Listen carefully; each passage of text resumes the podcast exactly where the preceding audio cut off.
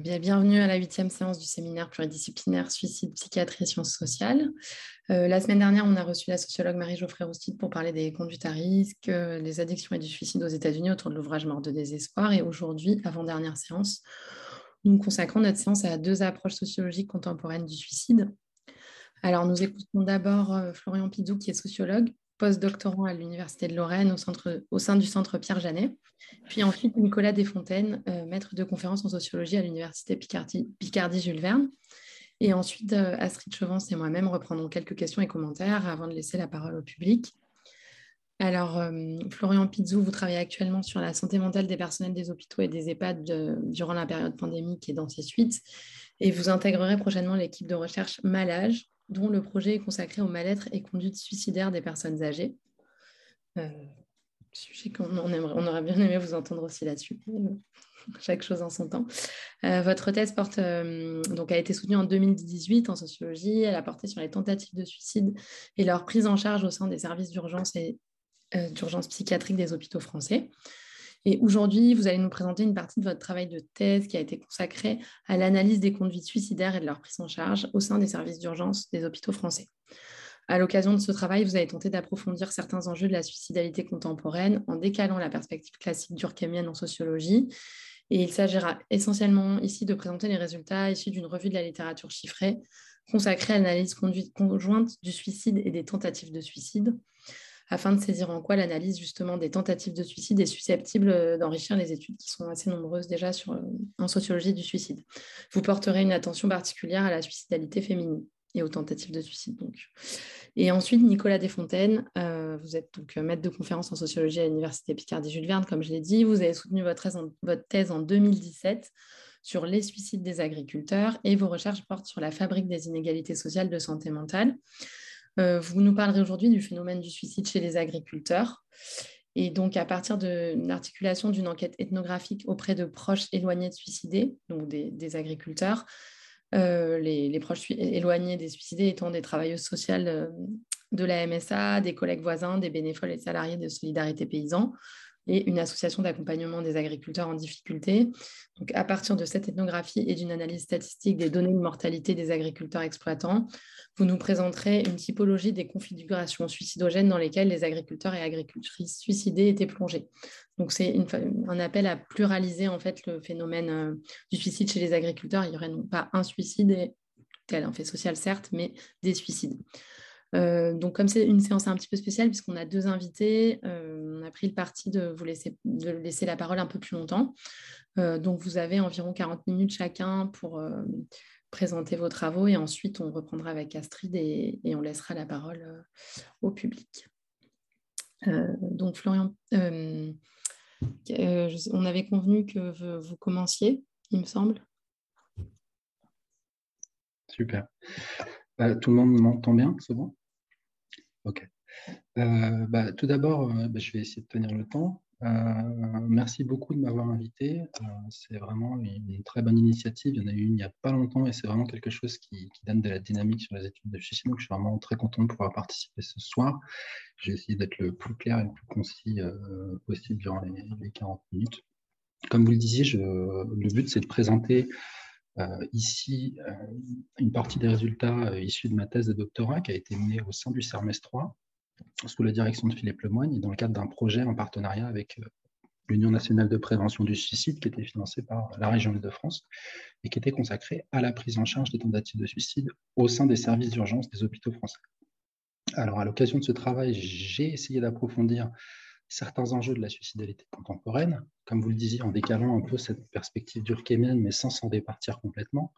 Et l'objectif ici est de revenir un petit peu euh, sur une partie de ce travail qui concerne effectivement la, revue de littérature euh, chiffrée euh, que j'avais proposée sur une partie de cette thèse consacrée au suicide, aux tentatives de suicide et à leur articulation. Donc, la présentation que je propose ne portera pas vraiment sur la partie de ma thèse consacrée à l'ethnographie des services d'urgence, même si on y reviendra peut-être en fin de séance si je n'ai pas trop dépassé, euh, mais elle s'intéressera du coup à, un travail euh, de, seconde main, euh, mais que j'ai essayé de faire au mieux et qui d'ailleurs va faire l'objet d'une publication prochaine au presse universitaire de, Rennes. Donc, pour revenir un peu à cette étude articulée des suicides et des, tentatives, euh, il aura fallu euh, s'interroger sur ce qui tend à façonner certains aspects de la suicidalité euh, depuis le milieu du XXe, la fin du XXe, au plan des normes et des valeurs sociales et de leur transformation historique, en bref, ce qui a guidé une lecture un peu sociologique des conduites suicidaires dans leur ensemble. vous y êtes revenu plusieurs fois dans ce, dans ce séminaire, donc on ne va pas approfondir complètement la vision de Durkheim, mais ça fera écho. Euh, Durkheim a mis au cœur de l'analyse des sociétés modernes la place de l'individu et l'importance de la différenciation sociale. pour lui, la différenciation des fonctions associées aux sociétés industrialisées démocratiques modernes entraîne un effacement progressif, notamment des attaches communautaires, des attaches traditionnelles. Et l'individu euh, acquerrait dans, dans, ce contexte une sorte de sphère d'action qui lui est propre. Et la problématique de Durkheim, dès lors, donc, qui a, été euh, présentée ici plusieurs fois, elle structure autour d'une contradiction un peu apparente euh, qui a traversé euh, d'autres types de pensées.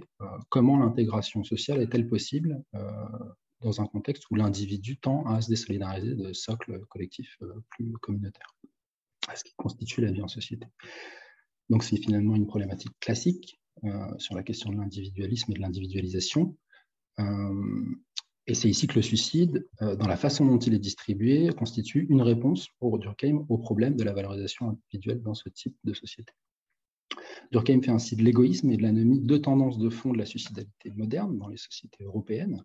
Même s'il parle du suicide altruiste et qu'il parle du suicide fataliste, il, fait du suicide égoïste et anomique euh, le cœur de son analyse euh, des sociétés européennes. Et il fait euh, valoir que le risque, euh, le risque ferait poser l'individualisme sur le devenir du lien social. Et en même temps qu'il craint l'individualisme, il en dénonce euh, les dérives. et en même temps, il le considère comme un nouveau cadre de la modernité. ce qu'il faut retenir, ce que j'ai retenu en tout cas, c'est que l'individualisme est chez Durkheim une nécessité de la morphologie sociale des sociétés à solidarité organique, dont on a déjà parlé, aux fonctions différenciées euh, et nécessité qu'il s'agit de réguler et dont il va parler à, travers notamment la, discipline de la socialisation républicaine. Mais le diagnostic euh, de Durkheim concernant le suicide est à repenser en considérant l'individualisme comme un nouveau cadre normatif susceptible de recomposer le lien social, et c'est sans doute ce que vous avez déjà pas mal vu avec l'intervention de Christian Baudelot. recomposer le lien social plutôt que complètement le déstructurer, c'est notamment les propositions qui sont venues un peu après chez Alvax notamment, qui a déjà entamé ce, travail. Donc c'est la thèse que je propose euh, ici de continuer euh, et dont l'évolution générale euh, du suicide tente à rendre compte. Pour ce qui nous concerne, donc, il ne va pas être question de revenir complètement sur la question du suicide en entier, puisqu'on y est revenu plusieurs fois dans ce séminaire, mais ça va, essayer, ça va être d'essayer de, saisir la suicidalité féminine comment elle a été euh, approchée dans la question du suicide et comment euh, la question des tentatives de suicide permet ou non de nous donner euh, des pistes ou des clés supplémentaires ou intéressantes.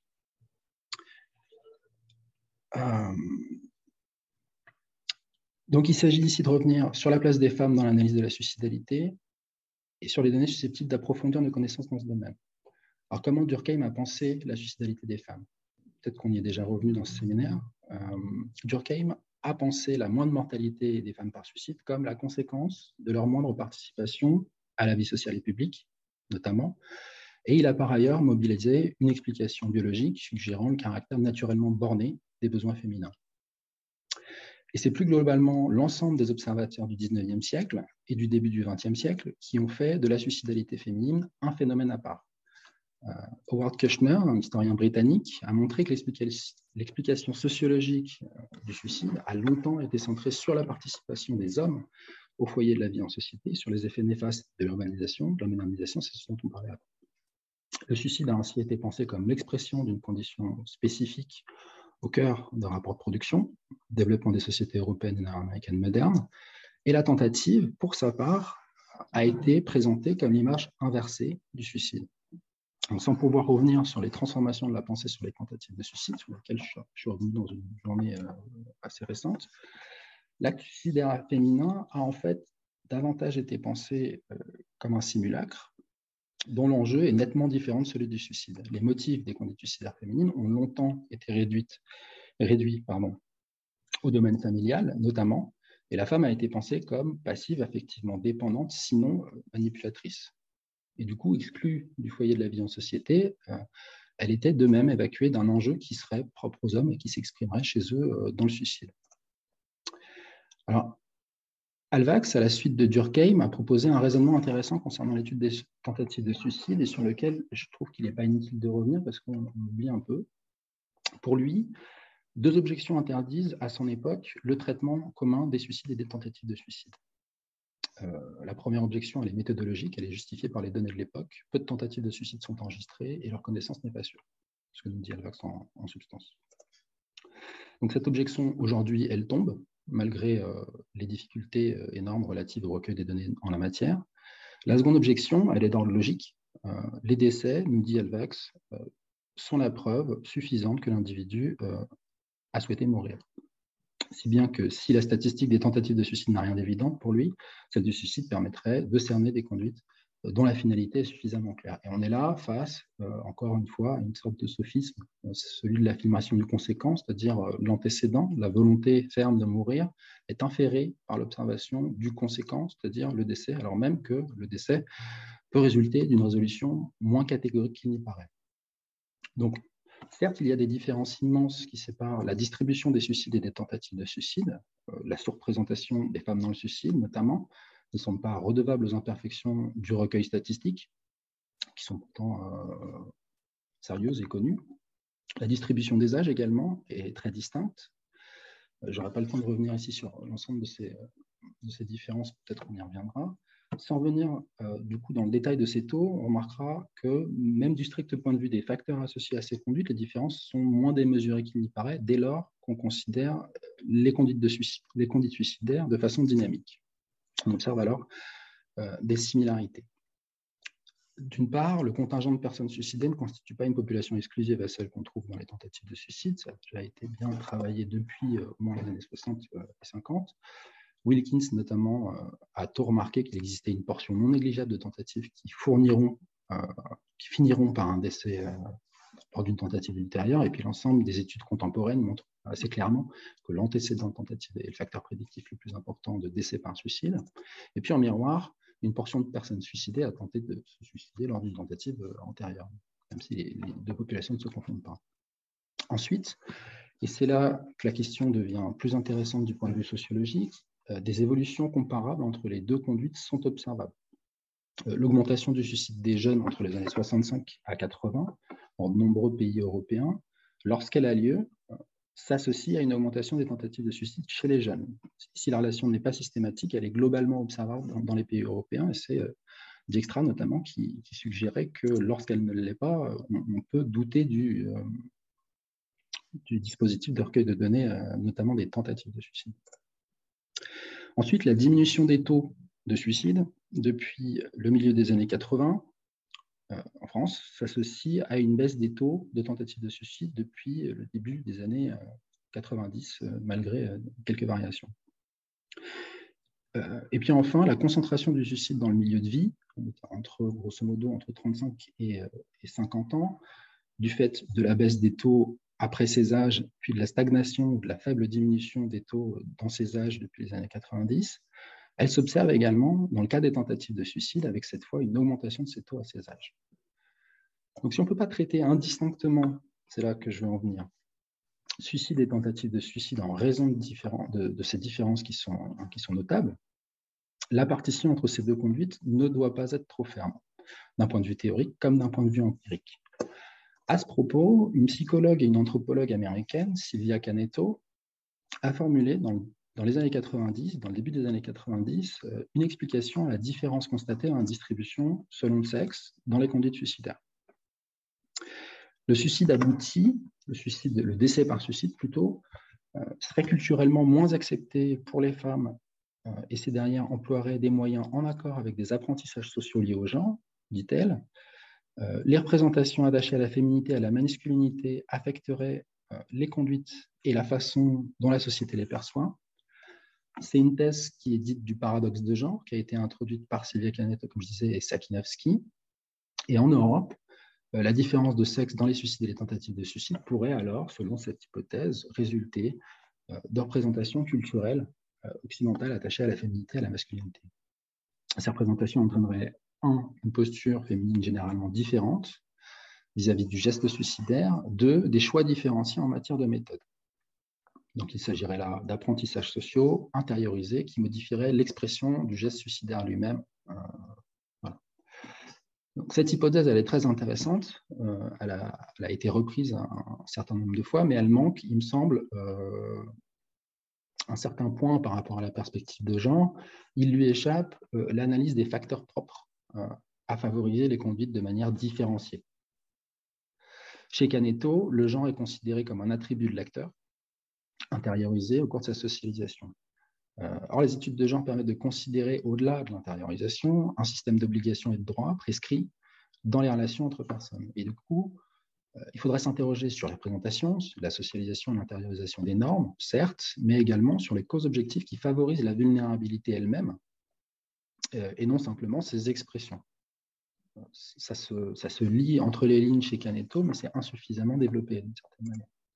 Cette perspective, elle entame déjà une lecture différente de l'héritage durkheimien, euh, parce qu'on s'attache souvent au faible taux, notamment euh, de suicide des femmes occidentales et à la forte intégration domestique induite par la maternité, chez de nombreux auteurs, on a tendance à associer naturellement la légitimité de l'espace domestique à une protection face au suicide. Or, d'après ces éléments, la surprésentation des femmes dans le suicide en Chine, notamment, c'est un des exemples pour Franck s'explique, elle, par des conflits intrafamiliaux extrêmement violents. C'est ce que je pense euh, Baudelot a dû vous, présenter à, une autre, dans, une autre, dans une autre séance de séminaire, lors de l'entrée dans la vie conjugale. Donc, leur, leur, relégation au domaine privé et domestique ne constitue pas un facteur de protection. Et si, si des médiations culturelles semblent bel et bien aggraver la suicidalité des femmes dans les pays d'Asie, c'est la thèse des scripts culturels, elle ne saurait créer de façon isolée les tensions qui l'ont amené à la volonté d'en finir.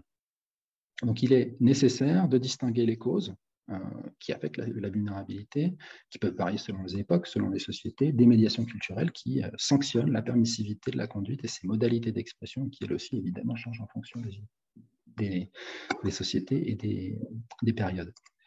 Donc maintenant qu'on tient un peu les deux bouts de la logique, c'est ce que j'ai voulu faire un petit peu euh, à travers cette revue de littérature, on peut essayer de comprendre les données disponibles pour les tentatives de suicide et pour la suicidalité féminine, en considérant le problème de façon assez complexe.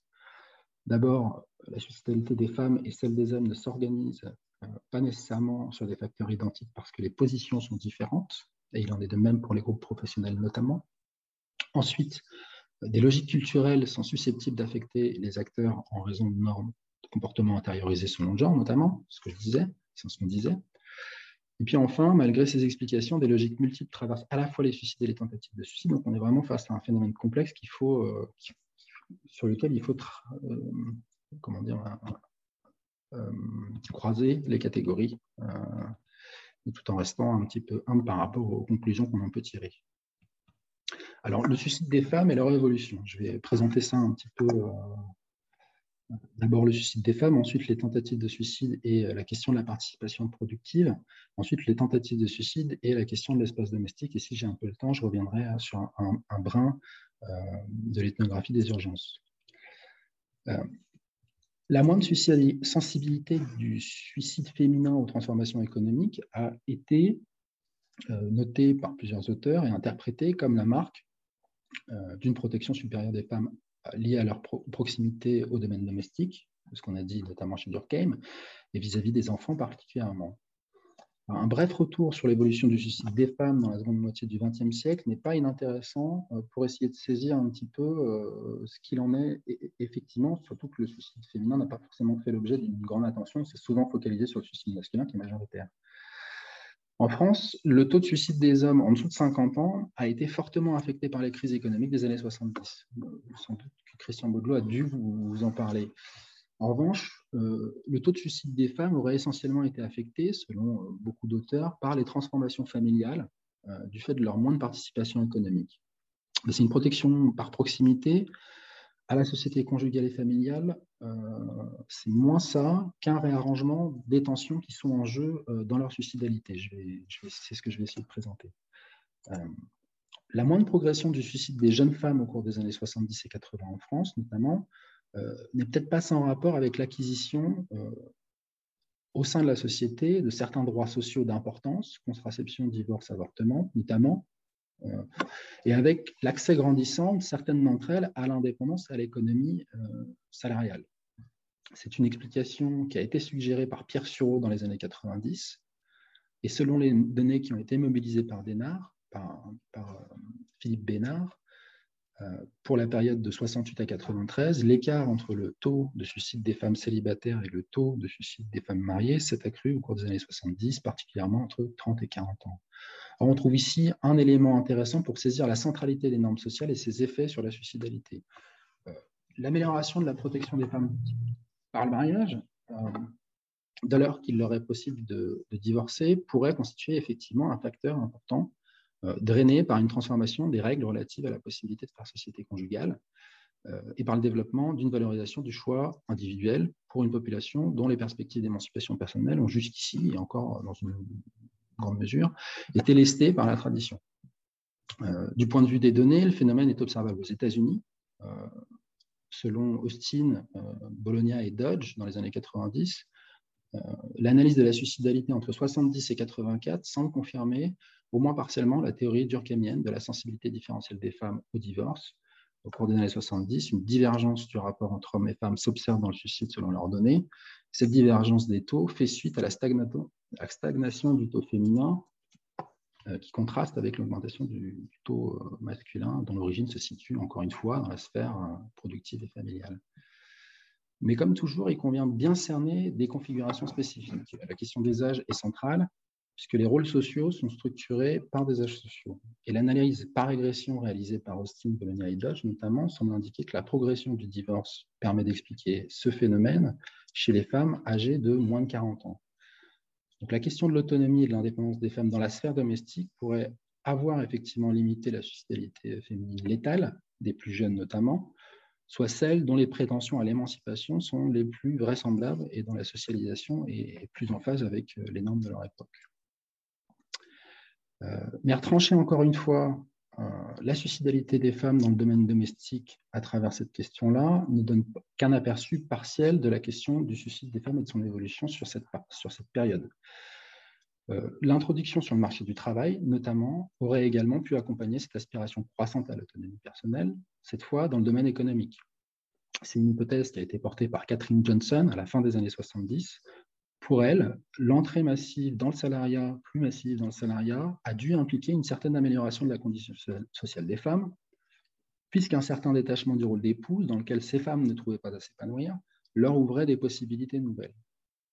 Encore une fois, ces changements ne seraient profités à l'ensemble des femmes.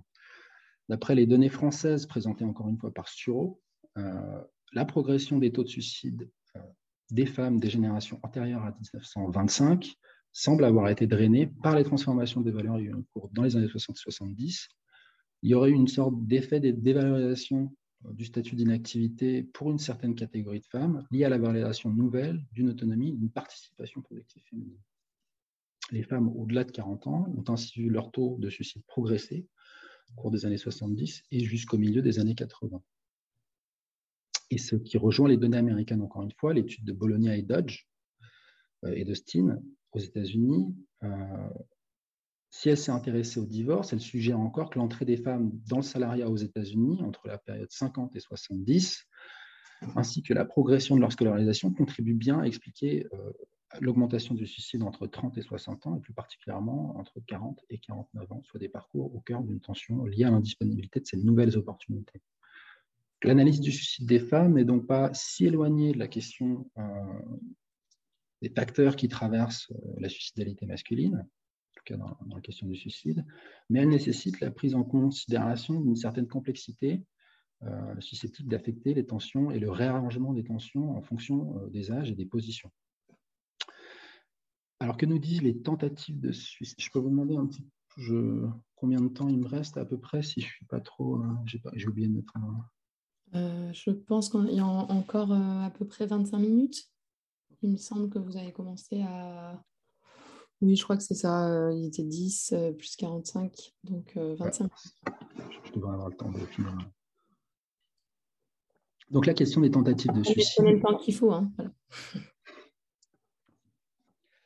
Euh, dans l'étude du suicide, l'existence d'un morcellement économique et des solidarités associées à la participation euh, économique a été soulignée par de nombreux auteurs, et notamment en ce qui a trait à l'inactivité, au chômage, aux inégalités salariales. Ça aussi, c'est quelque chose probablement que vous vu dans les, séances précédentes, sur lequel de toute façon, je n'ai pas, trop le temps de revenir. Cette transformation, elle trahit notamment une promotion notable, en tout cas c'est l'analyse que j'en ai faite, euh, euh, de l'autonomie individuelle comme idéal de l'action, qui prend son essor dans un contexte de renforcement des inégalités et de réduction des perspectives de mobilité sociale, de déconstruction des solidarités autrefois fondées sur le travail dans, les milieux populaires, euh, notamment les analyses, de les jolies analyses de, de Baud et Pialou, euh, qui en donnent un portrait saisissant à la fin des années 80. L'étude des tentatives de suicide, ici, elle rejoint cette tendance qui a été montrée dans l'étude du suicide euh, sur la seconde moitié du XXe siècle. Euh, on va pas revenir sur toutes les données, euh, les études disponibles sur la question des tentatives de suicide, mais il est intéressant pour, notre exposé d'ici de regarder plus précisément certains éléments, et notamment les travaux de Platt et Kreitmann, qui permettent d'abord de montrer que la relation entre difficultés économiques et conduite suicidaire en Écosse dans les années 70 est assez nette. Ils ont mené une enquête écologique euh, qui portait sur les tentatives de suicide masculines d'abord, encore une fois, par intoxication médicamenteuse enregistrée par le système de santé euh, de soins à Édimbourg entre 1968 et 1982. les auteurs ont comparé les, variations du taux de chômage notamment et du taux de tentative de suicide sur la période. Euh, les variations sont similaires et de façon d'autant plus remarquable que la progression des deux courbes n'est pas linéaire. Euh, les mêmes inflexions s'observent aux mêmes périodes, à l'exception de la fin de la période considérée.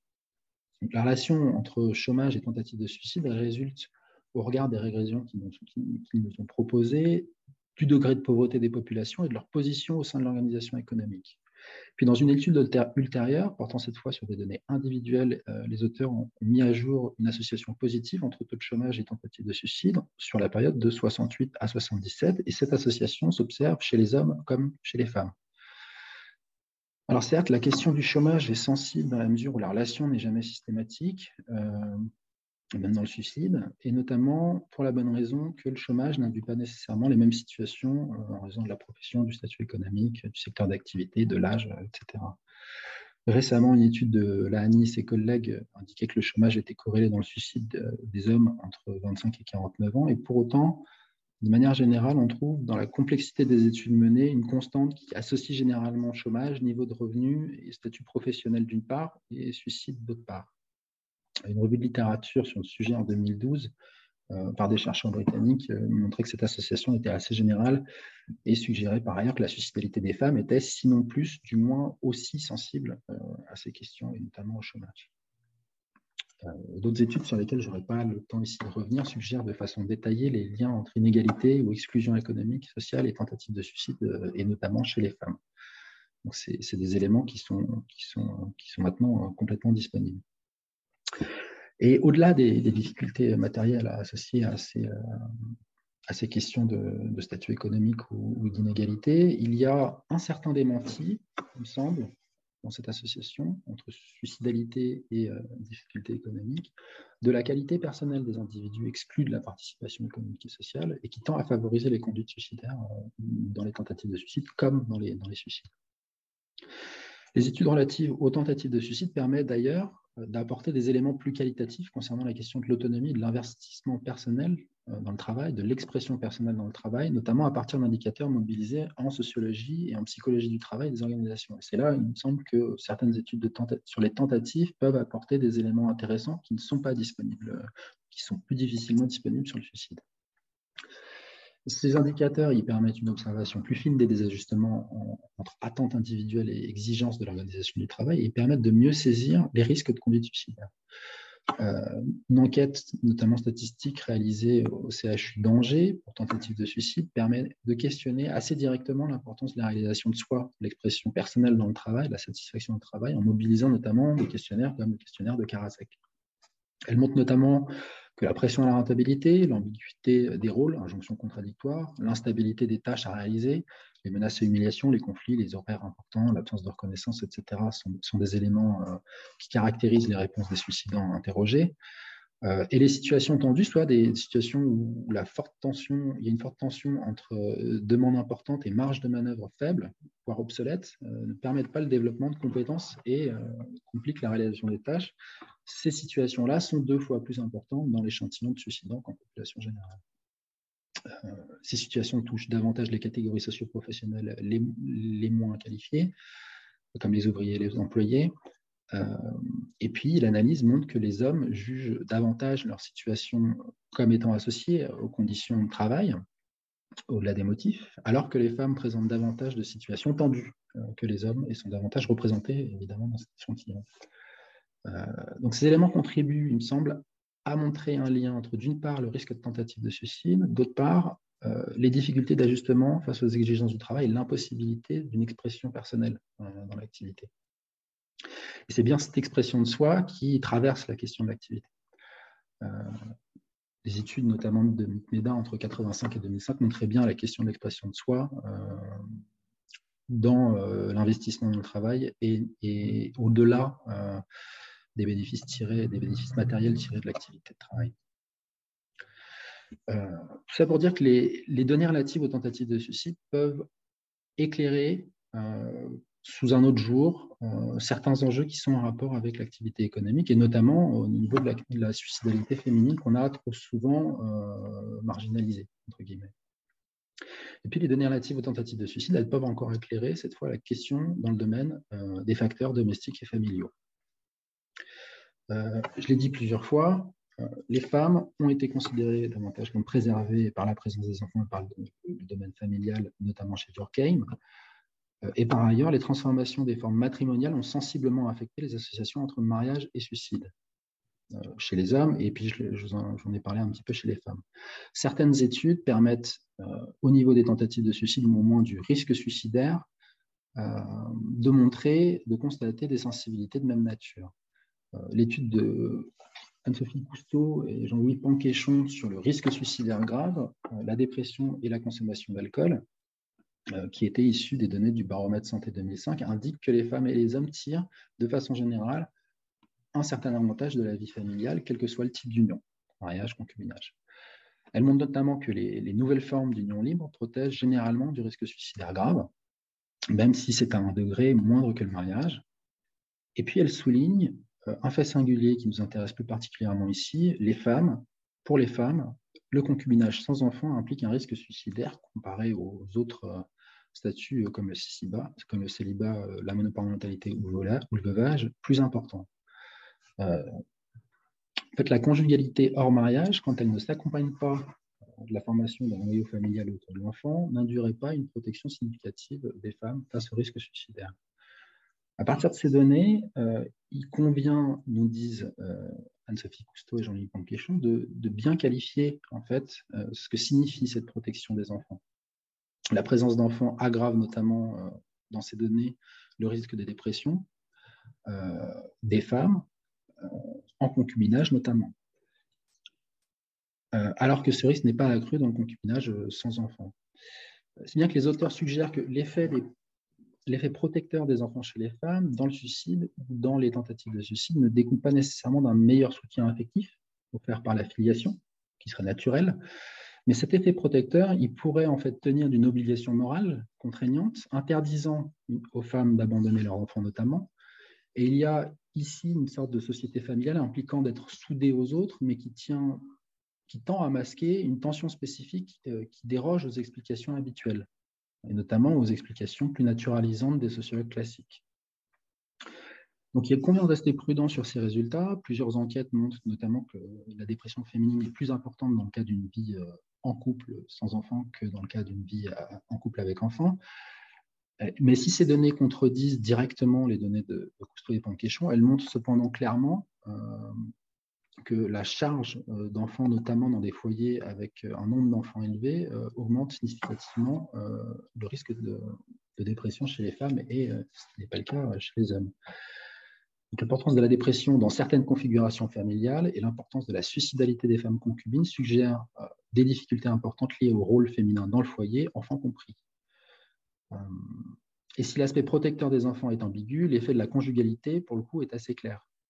Et semble bien distinguer nettement la tendance entre hommes et femmes. C'était une sorte d'antagonisme d'intérêt dans le mariage qui avait déjà été présenté dans le cas du suicide et qui se retrouve assez clairement dans le cas du risque suicidaire grave et des tentatives de suicide a priori, en tout cas selon les données qu'il y a ici. Je vais essayer de ne pas trop tarder. pour finir un petit peu, sur cette question, la relation entre violence domestique et conduite suicidaire pourra peut-être nous aider à comprendre certaines difficultés rencontrées dans le foyer et leur intrication avec euh, les contraintes économiques, justement. Euh, les femmes en situation de précarité, d'inactivité subie, sont fortement touchées par ces violences. Les inactifs subissent davantage de violences que les actifs. Les femmes dont le conjoint est au chômage ou inactif sont également plus touchées. Et si les violences faites aux femmes euh, frappent également les catégories sociales élevées, on peut raisonnablement convenir ici que la dépendance économique offre un terrain propice à ce type de nomination violente du conjoint, même si elle n'en constitue pas un unique facteur. Euh, l'analyse sociologique des violences domestiques offrirait, je pense, une piste intéressante pour comprendre le maintien de l'investissement de certaines suicides dans des relations euh, destructrices. Euh, ces femmes ne, sauraient prétendre à certaines aspirations ni dans le domaine économique, ni dans le domaine familial. Ce serait une piste en tout cas à, travailler j'aurais pu développer euh, différemment. Et si j'ai un peu le temps de conclure sur, euh, sur l'ethnographie, je, le fais. Il me resterait peut-être cinq minutes, quelque chose euh, comme ça. Prenez le temps, allez-y. Ok.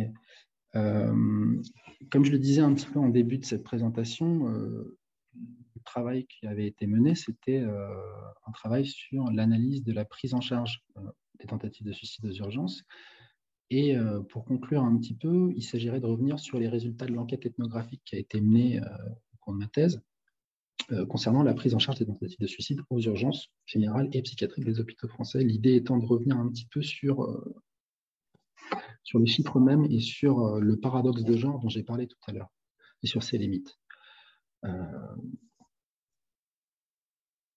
Je me suis appuyé pas mal sur les analyses anthropologiques de Sylvia Canetto des années 90 pour parler du paradoxe de genre. Au regard des observations de terrain, mais également des éléments issus de la littérature, on peut proposer une hypothèse qui complète et qui interroge un petit peu cette explication, au-delà de la question euh, des, facteurs, euh, objectifs de la tentative de suicide et, de la question du genre. Euh, si les hommes sont moins nombreux à figurer dans les statistiques des tentatives de suicide, il se pourrait néanmoins que leur propension aux troubles de consommation d'alcool et de stupéfiants masquent en réalité des formes suicidaires elles-mêmes spécifiques liées à l'expression de genre. Ça fera un petit peu référence notamment à la séance que vous avez faite avec Marie-Geoffrey Rostide.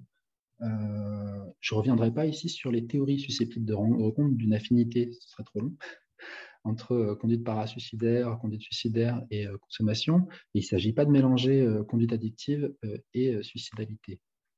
On, se limitera pourtant à regarder un petit peu euh, ce qui a lieu au niveau de la prise en charge et au niveau du décompte pour essayer de saisir un petit peu ce qui se passe.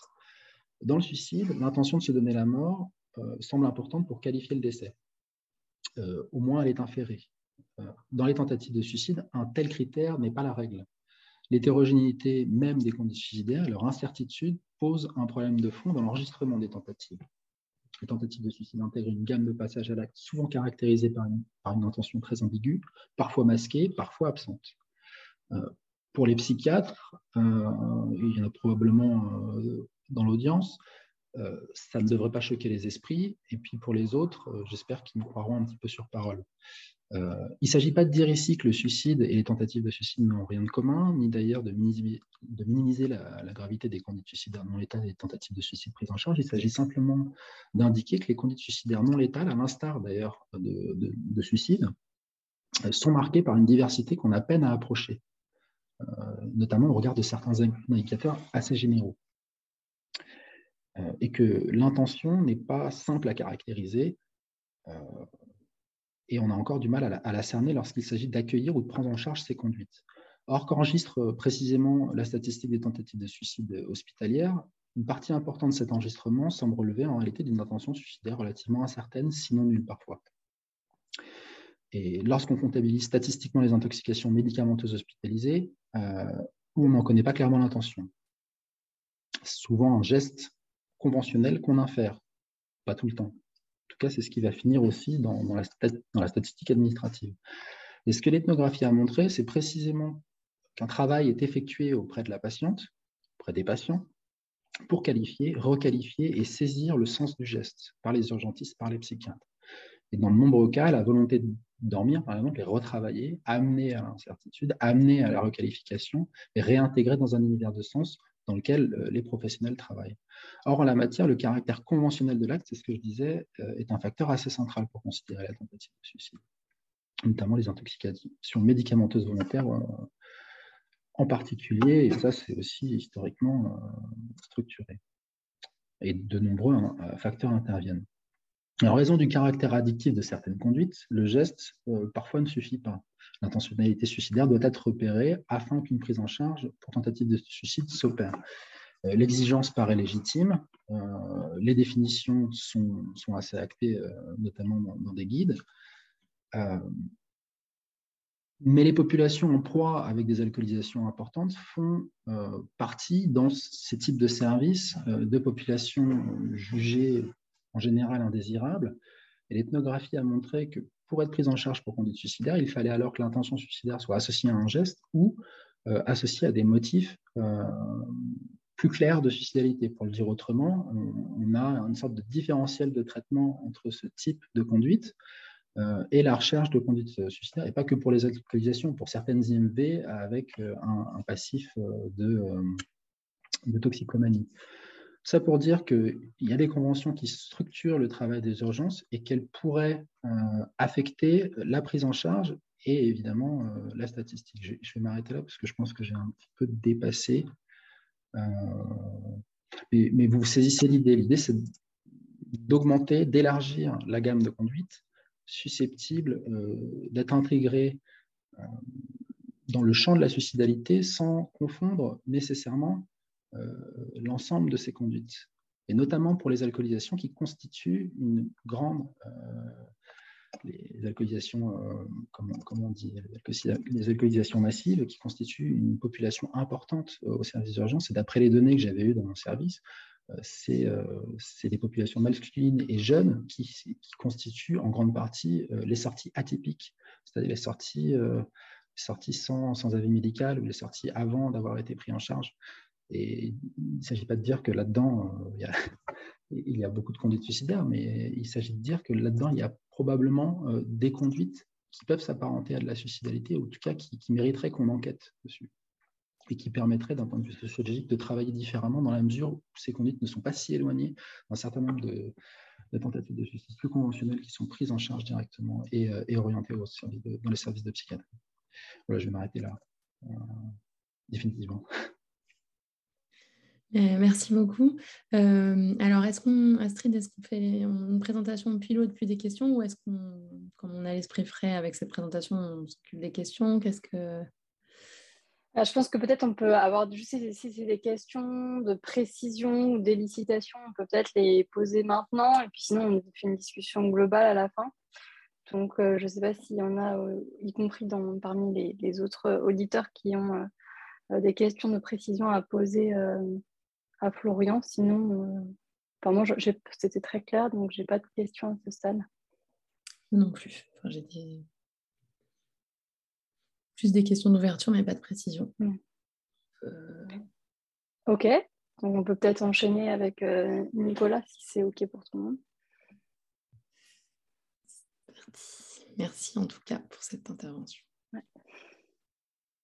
D'abord, euh, merci, euh, merci beaucoup euh, pour l'invitation à ce séminaire et puis pour l'organisation. Comme, comme le disait déjà Florian, c'est vraiment réjouissant d'avoir ce dynamisme en ce moment sur, sur ces questions de, de suicide de façon interdisciplinaire et même particulièrement en sciences sociales. Alors, effectivement, voilà, comme comme euh, Elsa Forner euh, l'a bien dit, hein, je, vais, présenter en fait euh, les principaux résultats de, ma thèse qui portait sur les suicides des agriculteurs, avec ici l'ambition de, vous exposer ce que j'ai appelé des configurations suicidogènes dans lesquelles les agriculteurs suicidés étaient plongés. Ma, présentation, elle se, tiendra en, trois temps. Hein. D'abord, un temps un peu classique de construction de l'objet, où ici je voudrais insister sur le fait que, en fait, avant d'être une question scientifique, pour moi, ça a été avant tout un problème public qui a été mis à l'agenda médiatique, inscrit à l'agenda médiatique, mais aussi inscrit à l'agenda institutionnel. Et en fait, pourquoi je fais ce détour-là? Euh, d'abord et avant tout parce que ça a structuré euh, d'abord l'accès à un financement de recherche. Euh, L'INRA a été intéressé pour financer une thèse sur, cette question-là parce qu'en en fait, il y avait un plan national d'action par le ministère de l'Agriculture qui était lancé sur le suicide, et puis parce que ça a structuré l'accès aux, données euh, sur lesquels j'ai pu travailler, mais ça j'y reviendrai plus tard. Donc euh, construction de l'objet, un deuxième temps euh, sur plus sur le travail quantitatif et sur le fait qu'en fait le sursuicide agricole, hein, entendu comme la propension plus élevée des agriculteurs à se donner volontairement la, mort, bah, c'est un fait social euh, au sens durkheimien du terme, hein, c'est-à-dire un fait social normal, soumis à des régularités euh, statistiques euh, que je, vous exposerai. Et puis, dans un troisième temps, qui sera en fait un temps plus long, je présenterai trois configurations suicidogènes dans lesquelles les agriculteurs suicidés étaient plongés, qui permettent en fait d'interpréter, en tout cas, de comprendre des trajectoires d'agriculteurs, d'agricultrices suicidées. quelques mots euh, avant, de, de véritablement entrer dans le cœur du sujet hein, sur le contexte de la recherche. C'était donc une thèse hein, qui a été faite euh, de 2013 à 2017 à l'INRA, euh, au laboratoire du César à Dijon. Donc c'est une équipe qui est spécialisée sur la dimension spatiale des rapports sociaux, qui était dirigée au moment où j'ai fait ma thèse par Nicolas Renaï, l'auteur de l'ouvrage Les gars du coin. Et une, donc une, réalisé au Césaire, euh, dirigé par Gilles Laferté, mais euh, en codirection avec Serge Pogam du centre Maurice Albax. Et euh, vous allez le voir au cours de, ma présentation, mais j'étais pris effectivement dans une discussion assez étroite avec, avec Durkheim, avec l'héritage de Durkheim et avec l'héritage de, de Maurice Albax. Et puis j'ai bénéficié aussi, en fait, pour l'accès aux données d'une convention entre l'INRA et la MSA, la Mutualité sociale agricole, qui est en fait la, sécu des, la, sécurité sociale des agriculteurs, hein, pour euh, accéder à, la fois à des données quanti, mais aussi euh, pour euh, construire ce que j'ai appelé des trajectoires de suicidés par des proches éloignés. Alors, comme je le disais, hein, avant d'être un, un, problème scientifique, hein, c'est d'abord, et ça a d'abord été pensé comme comme un problème public qui a été mis à l'agenda médiatique au tournant des années 2010 euh, ici, hein, euh, je vous montre un graphique euh, où j'ai aspiré en fait les articles contenant les mots-clés suicide et, agriculteur depuis le logiciel Factiva de 2003 à 2015.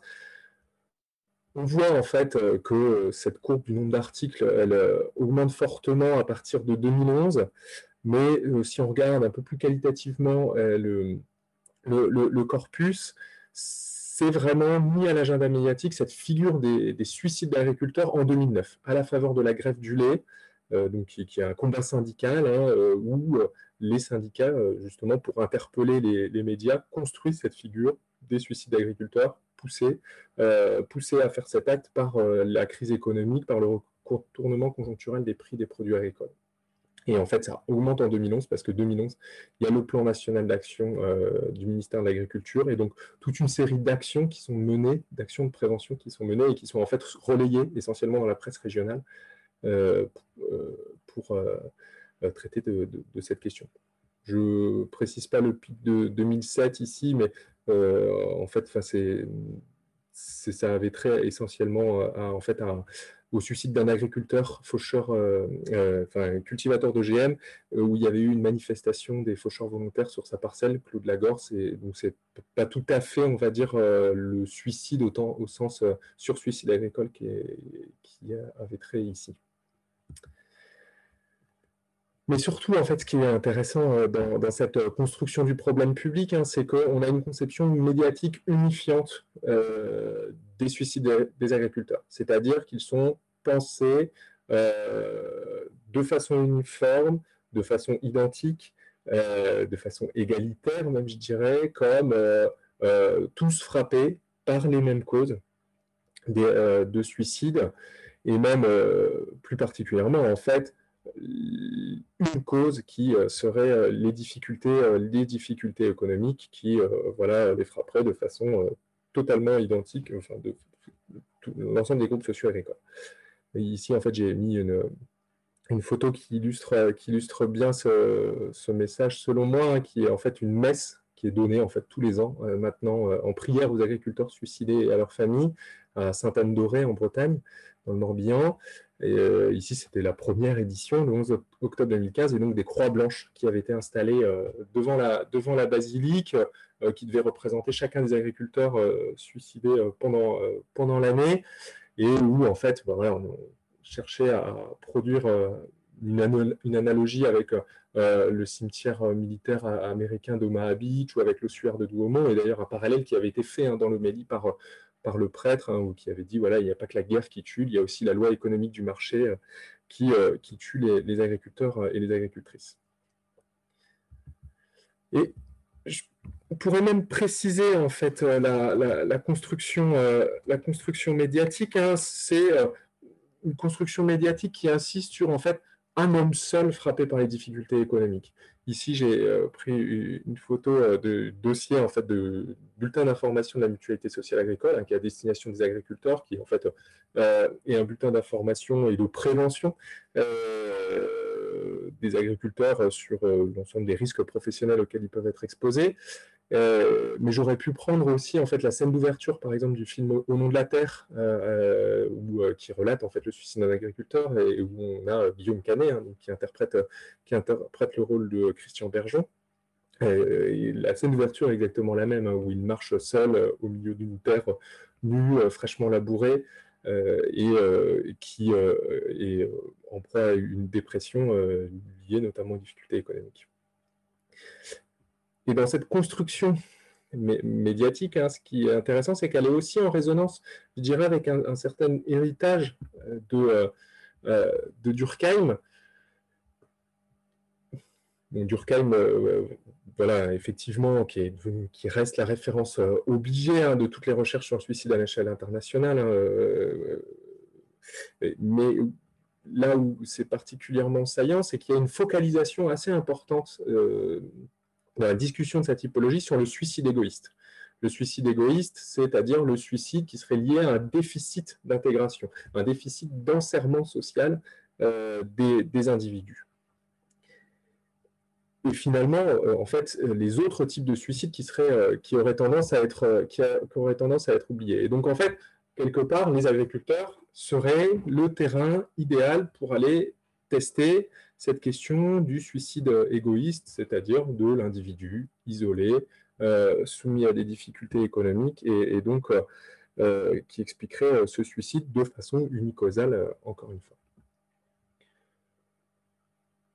Mais en même temps, en fait, cette focalisation sur le suicide euh, égoïste, hein, ce, qui est, euh, assez frappant, c'est que euh, le suicide égoïste lui-même hein, de, Durkheim est critiqué parce que caractère flou et polysémique de la notion d'intégration.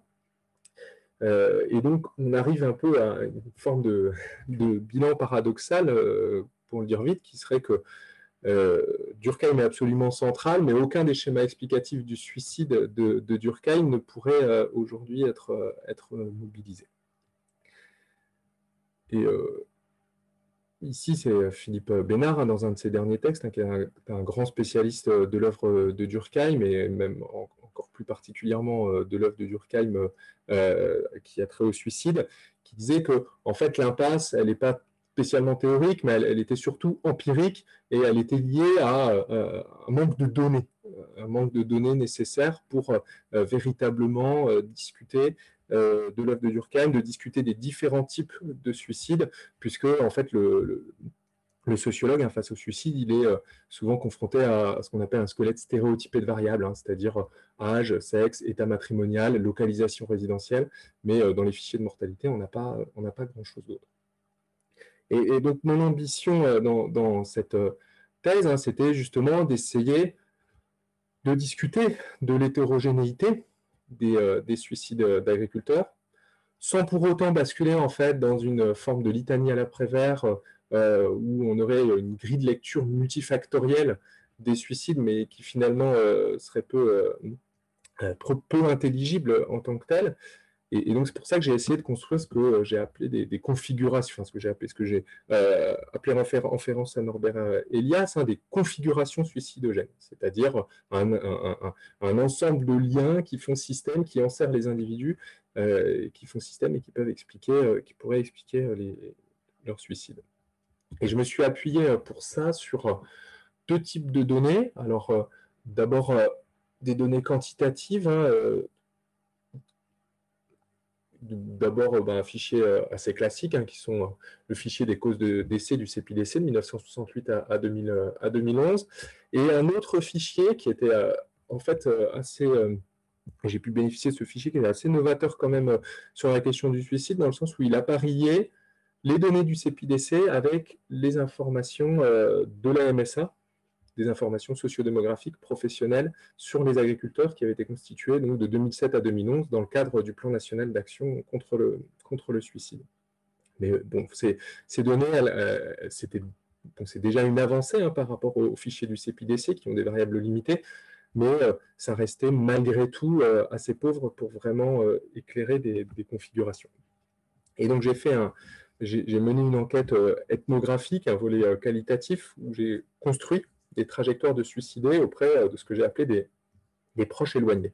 Donc les proches éloignés, c'est des travailleurs sociaux de la mutualité sociale agricole qui en fait avaient accompagné euh, des agriculteurs euh, avant leur décès par suicide et ou avaient accompagné aussi les familles à la suite du décès, notamment pour gérer en fait l'activité économique de l'exploitation dans l'immédiat après suicide, notamment la gestion du cheptel, hein, par exemple des bénévoles et salariés de Solidarité Paysan, qui est une association d'accompagnement des agriculteurs en difficulté, qui eux aussi voilà, accompagné les agriculteurs euh, qui se sont suicidés, et puis des collègues voisins euh, qui connaissaient intimement, euh, intimement la personne.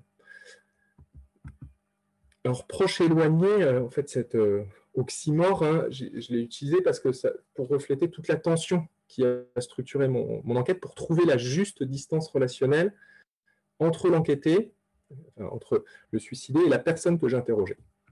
Et euh, pourquoi? Parce que euh, au début, euh, j'ai voulu commencer par des monographies de famille, mais en fait, les plus proches étaient pris par une sidération de la pensée face à l'acte, et même mes questions en fait étaient même particulièrement cruelles quelque part dans le sens où elles, voulaient elles me parler surtout du deuil en fait, du deuil aggravé qu'elles avaient vécu, et où mes questions en fait sur pour, tâcher de comprendre, pouvait être interprété euh, comme euh, ah ben, euh, avec une forme d'illusion biographique, de reconstruction biographique de l'entretien, comme ah ben, comment ça se fait qu'on n'a pas vu quelque part. Et moi, en tant que non-psychologue, je ne me sentais pas compétent pour déjouer, en fait, pour déjouer ce, mécanisme. Donc, j'ai voulu trouver des personnes plus éloignées, mais voilà, quand quand j'interrogeais des personnes plus éloignées, elles étaient souvent prises aussi, elles, par une forme d'illusion biographique par laquelle tout était réinterprété à la lumière de l'acte. Et donc, finalement, la parole, elle aussi, était inhibée, puisque euh, ne parvenait pas à percer le mystère du, suicide, et donc euh, on, ne savait pas, euh, la personne ne savait pas euh, quoi dire ou n'osait pas, n'osait pas parler. Et, ces travailleurs sociaux de la mutualité sociale agricole, les bénévoles salariés de solidarité paysan, hein, qui connaissaient la personne, pouvaient pouvait me retracer la trajectoire, me délivrer des informations. Elle pouvait aussi s'appuyer en fait sur un dossier écrit, composé de notes administratives, d'informations plus personnelles, qui aidaient vraiment euh, à, la, prise de parole sur la personne. Et je, mentionne euh, quelque chose euh, aussi qui est, malgré tout, je pense, important sur cette enquête auprès de proches éloignés de suicidés, hein, c'est que je pense que l'enquête était plus aisée sur la population agricole pour deux raisons. Première raison, c'est j'ai pu bénéficier du statut de guichet unique de la mutualité sociale agricole, c'est-à-dire que c'est euh, elle a cette propriété en fait de gérer euh, à la fois du RSA, à la fois euh, des questions de retraite, à la fois des questions d'inaptitude au travail, enfin en gros tout l'ensemble des, dimensions euh, des différentes caisses de sécurité sociale sont réunies là autour de euh, mêmes personnes, de mêmes interlocuteurs qui donc avaient euh, des informations très riches sur les personnes. Et puis deuxième point, il y a une superposition plus étroite des scènes sociales et notamment une imbrication très forte entre la vie domestique et la vie professionnelle, qui fait que mes interlocuteurs avaient accès en fait directement à, la, à la sphère conjugale, à la sphère domestique des individus. Les entretiens, par exemple, se tiennent très souvent, les entretiens des travailleurs sociaux, dans la cuisine de, des agriculteurs eux-mêmes et donc des entretiens professionnels, mais qui sont en fait qui sont, euh, qui sont dans des espaces domestiques. Ce qui, ce qui facilitait là aussi l'obtention d'informations, on va dire. Alors, j'en viens à mon, à mon deuxième temps de ma présentation sur le fait que le sursuicide agricole serait euh, considéré, euh, peut être considéré comme un fait social normal. Alors d'abord, hein, effectivement, contre le sens commun médiatique, hein, qui euh, en fait le fait apparaître comme un phénomène assez récent, lié aux crises conjoncturelles, euh, et donc notamment les retournements des prix des produits agricoles, la volatilité sur les marchés, etc. Bah, contre cette idée-là, en fait, le suicide des agriculteurs, c'est un phénomène ancien. Ici, c'est donc le taux de suicide par PCS de 70 à 2008. J'ai fait une moyenne mobile quinquennale, puisque les effectifs, euh, notamment d'agriculteurs, en fait, sont surtout à la fin de la période d'ailleurs, sont pas très importants. Donc en fait, il y avait quand même des variations. Euh, euh, j'avais un peu du bruit statistique, on va dire. Mais ce qu'on observe en tout cas, c'est qu'effectivement, les agriculteurs sont en haut de la hiérarchie des taux de suicide. Ils ont été dépassés sur les années 85-90 par les employés, mais ils se situent en haut. Et d'ailleurs, c'est encore plus marqué ici pour, pour le taux de suicide féminin. Les, les femmes agricultrices se suicident et se suicident bien davantage que euh, leurs homologues des autres, euh, des autres PCS. Très, très euh, rapidement, ici, ce qu'on peut, ce, qu'on peut suggérer, en tout cas comme, comme élément d'explication, c'est qu'on on observe qu'effectivement les femmes agricultrices se distinguent de leurs homologues par le fait qu'elles utilisent des moyens plus létaux. Pendaison, arme à feu, à 70%, euh, à 70% ce, qui, euh, euh, ce qui pourrait expliquer cette, cette, régularité. Et donc, je disais, hein, c'est un phénomène stable, stable, stable dans le temps. Malgré tout, vous observez quand même un pic de, de suicides sur les années 85 85-2000, hein, une forme de, chapeau sur la courbe des, agriculteurs une, forme de, rupture ici. Et en fait, ce qui est, assez euh, intéressant, c'est que elle s'explique. Ah oui, on ne voit pas avec la liste des participants, on ne voit pas la légende. Ici, c'est donc euh, le taux de suicide par euh, tranche d'âge décennale et la partie en jaune, hein, c'est le taux de suicide des 55-64 ans. Et donc ce pic de suicide s'explique exclusivement euh, ou quasi exclusivement par un pic de suicide chez les agriculteurs qui s'approchent de l'âge de la retraite. Et ici, c'est un phénomène en fait qui a été vraiment très spécifique aux, agriculteurs, hein, euh, combinaison d'un effet d'âge, d'un effet de période, puisque euh, dans ce tableau, j'ai mis le, rapport entre taux de suicide brut masculin des agriculteurs et le taux de suicide de la population euh, générale hein, par âge et par période quinquennale. Et ce qu'on observe, les cases en rouge, hein, c'est que sur la période 85 à 2000, les agriculteurs de plus de 60 ans avaient un risque de suicide trois fois plus élevé que euh, les, individus en population générale, ce qui, euh, ce qui était un phénomène, ce qui est un phénomène euh, démographique quand même massif, et ici qui peut s'expliquer par l'apogée de l'héritage refusé. L'héritage refusé, c'est quoi?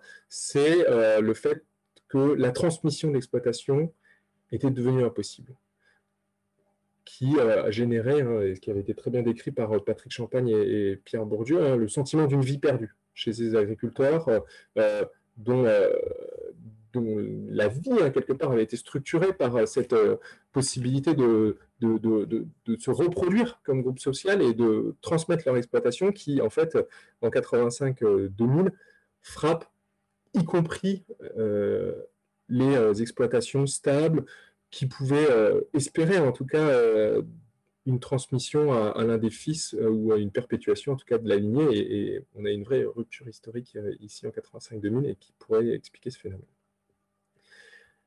En tout cas, en tout cas, ce phénomène hein, va m'amener à interroger une première configuration qui a trait à l'imbrication travail-famille. Donc, je reviens à, mes trois configurations et je commence par cette première, première configuration, hein, donc des conflits normatifs au sein des exploitations familiales qui pourraient expliquer les suicides. Et ici, en fait, c'est une configuration que j'ai euh, interprétée ou que j'ai rapprochée, en tout cas, du suicide fataliste de, Durkheim, que, que j'ai en tout cas interprété comme tel dans une publication dans la revue euh, Sociologie. Euh, donner quelques éléments. Hein. En fait, le suicide fataliste de Durkheim, c'est euh, justement quelque chose qui lui a été très fortement reproché, hein. c'est qu'il ne l'a développé que dans une note de bas de page, dans un chapitre sur le suicide anomique. Donc, c'est le type oublié de, Durkheim, qui est en fait le suicide qui s'oppose au suicide anomique, et, donc en cela qui est lié à un excès de régulation. C'est morceau de citation que j'ai mis ici, hein, c'est celui qui résulte d'un excès de réglementation. Celui que commettent les sujets dont l'avenir est impitoyablement muré, dont les passions sont violemment comprimées par une discipline euh, oppressive, avec un caractère inéluctable, inflexible de la règle sur laquelle on ne peut rien. Et en fait, j'ai interprété euh, à partir du suicide fataliste, cette question de l'imbrication travail-famille, parce que l'agriculture, d'abord, elle reste, et l'activité agricole, elle reste doublement régulée par la famille. Elle reste doublement réglementée, en fait, par la famille. Elle reste réglementée d'abord en termes de travail. C'est ce qu'Alice Barthès euh, décrivait, une sociologue euh, spécialiste de l'agriculture dans les années 80, qui disait que voilà, l'agriculture, elle les définit comme le choc entre, un rapport de travail et un rapport familial. Les statistiques euh, le montrent, je ne vais, pas, vous abreuver de, statistiques ici sur cette question-là, mais en tout cas, les actifs familiaux restent une main-d'œuvre extrêmement sollicitée dans les exploitations agricoles. La sphère économique est encastrée dans la sphère domestique, hein, c'est-à-dire que euh, ce sont des arrangements économiques ordinaires permanents euh, au sein des exploitations, et en particulier dans les exploitations d'élevage, hein, euh, faites de coups de main, d'entraide, de systèmes mutuels d'échange entre, entre les générations pour pouvoir assurer le travail, et notamment le travail d'astreinte avec les bêtes. Donc c'est première forme de régulation, hein, qui est une régulation quotidienne par le travail, pour le travail. Une deuxième forme de régulation, qui est euh, ici le fait que pour devenir agriculteur, euh, bah, il faut euh, obtenir un droit d'usage sur le foncier, et ce droit d'usage sur le foncier, on l'obtient encore très majoritairement par la famille et par la transmission du patrimoine foncier familial. Les agriculteurs hein, sont encore la profession avec le taux d'endogamie le plus élevé, hein, puisqu'on a 72% des agriculteurs qui sont fils d'agriculteurs eux-mêmes. Donc l'accumulation du capital euh, en agriculture, elle est encore très fortement régie par euh, une accumulation familiale, par un rythme de remplacement des générations. Et la transmission familiale de l'exploitation, hein, ça reste un, horizon normatif très fort, très prégnant, qui structure les représentations des individus, qui structure leurs pratiques euh, tout au long de leur vie, Ici, je vous ai mis une, photo qui illustre ça, en tout cas qui, montre à quel point l'agriculture se pense encore euh, et, en tout cas se représente publiquement comme, euh, comme familiale et comme régie par la perpétuation de la lignée. C'était une photo hein, qui était lors d'une manifestation de papier, hein, c'est-à-dire à destination vraiment des médias, ici lors du Salon de l'agriculture 2016 où euh, on a euh, la mise en scène symbolique euh, d'une lignée qui risque de s'interrompre et donc forme de, de, tragédie paysanne qui est ici mise en scène et, pensée encore une fois en termes, en termes familial et en termes de transmission intergénérationnelle. Et en fait, cette régulation familiale de euh, l'activité euh, agricole, hein, cette imbrication travail famille qu'elle génère, elle peut être mise en relation avec le suicide au sein de la profession.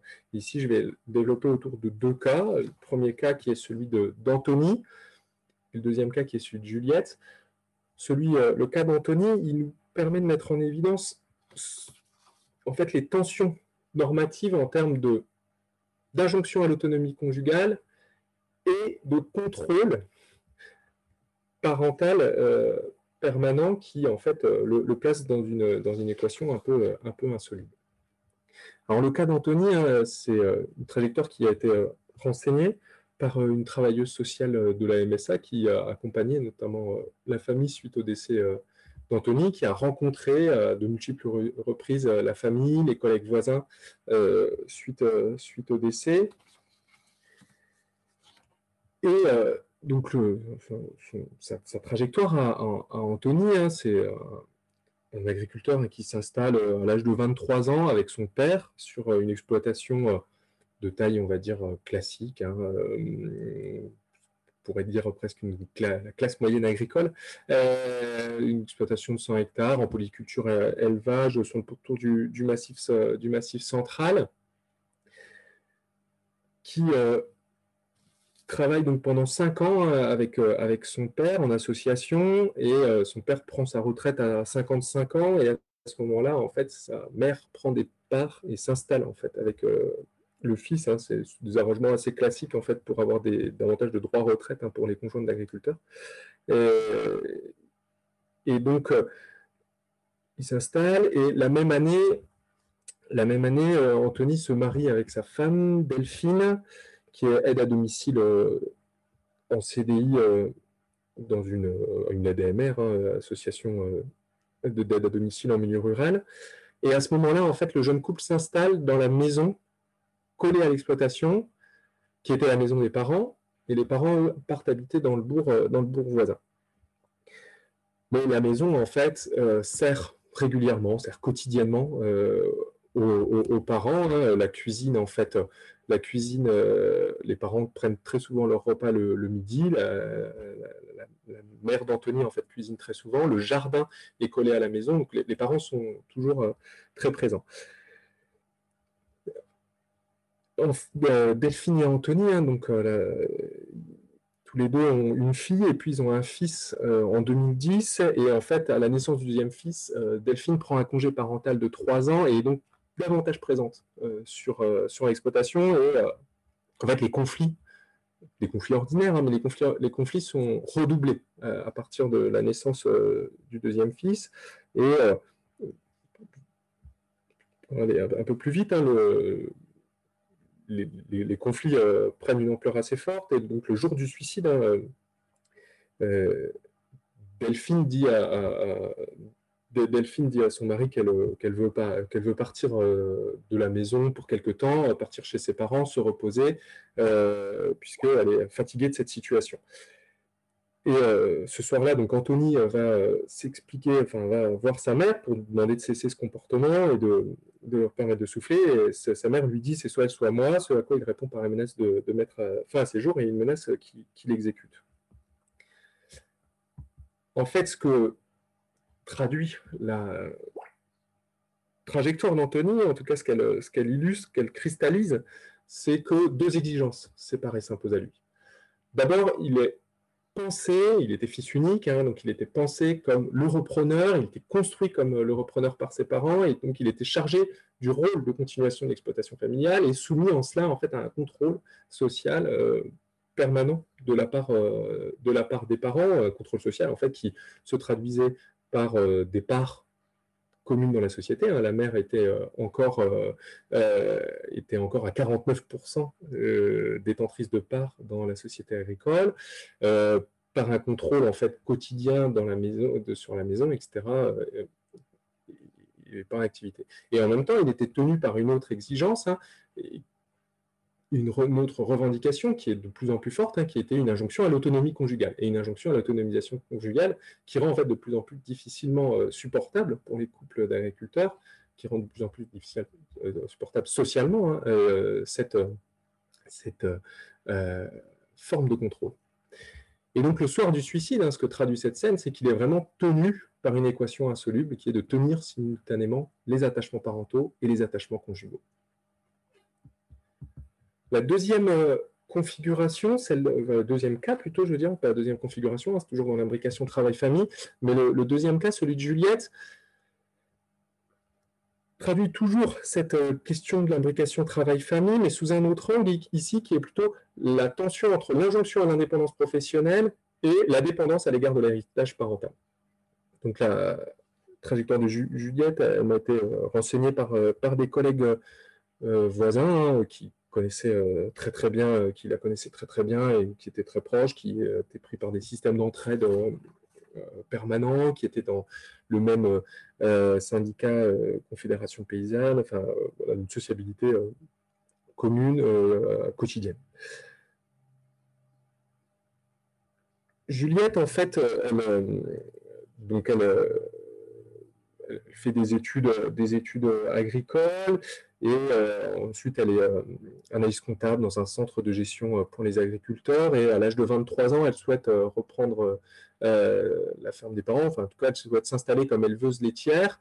Et à ce moment-là, elle rencontre son mari, Lilian, qui lui souhaite davantage travailler dans les qui est socialisé aux agricultures alternatives et donc qui veut développer un système plutôt de vente en circuit court d'agriculture en agriculture biologique, mais eux ne peuvent pas s'installer en fait sur euh, la ferme des parents Lilian, parce que la ferme des parents de Lilian a été absorbée en gros par l'urbanisation euh, euh, d'une grande ville, et donc ils s'installent sur l'exploitation des parents de, Juliette. À ce moment-là, même configuration que chez Anthony, hein, ils s'installent, ils ont un fils au moment de l'installation aussi, et les parents partent habiter dans une maison dans le bourg, eux viennent habiter dans la maison, dans la maison des parents. Et ici, les conflits qui seront euh, essentiellement donc les conflits entre euh, Juliette euh, et Lilian, entre plutôt le père de Juliette et Lilian, le, mari de, Juliette, le conjoint de Juliette, des conflits qui se structurent autour des pratiques, des pratiques agricoles. Le père de Juliette était connu pour être un agriculteur plutôt productiviste, en tout cas, en tout cas, en tout cas pas en tout cas pas socialisés et pas désireux d'une agriculture conventionnelle, et donc des, conflits, des conflits euh, euh, qui, émergent entre les deux. Et euh, le, suicide va survenir un an, après l'installation.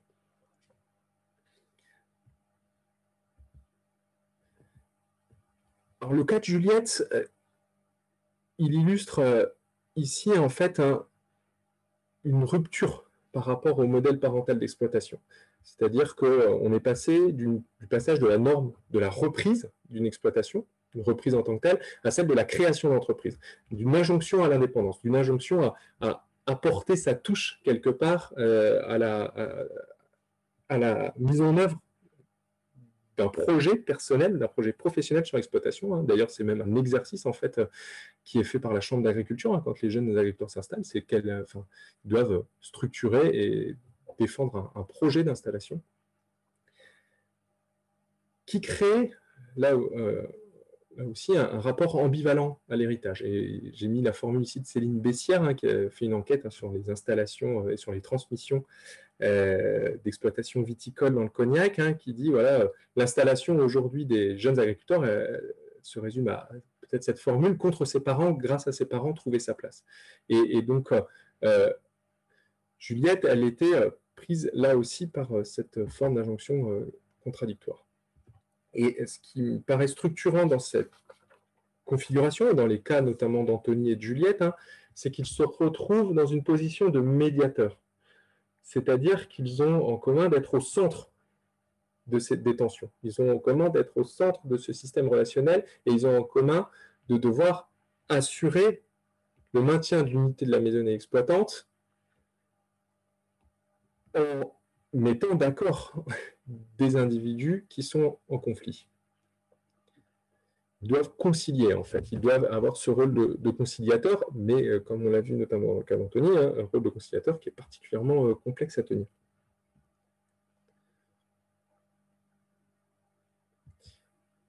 Et ce qui est important ici, hein, il avait mis sur le cas de Juliette, hein, où je dis, j'utilise une formule que je reprends de, de Baudelot, et pourtant elle se suicide.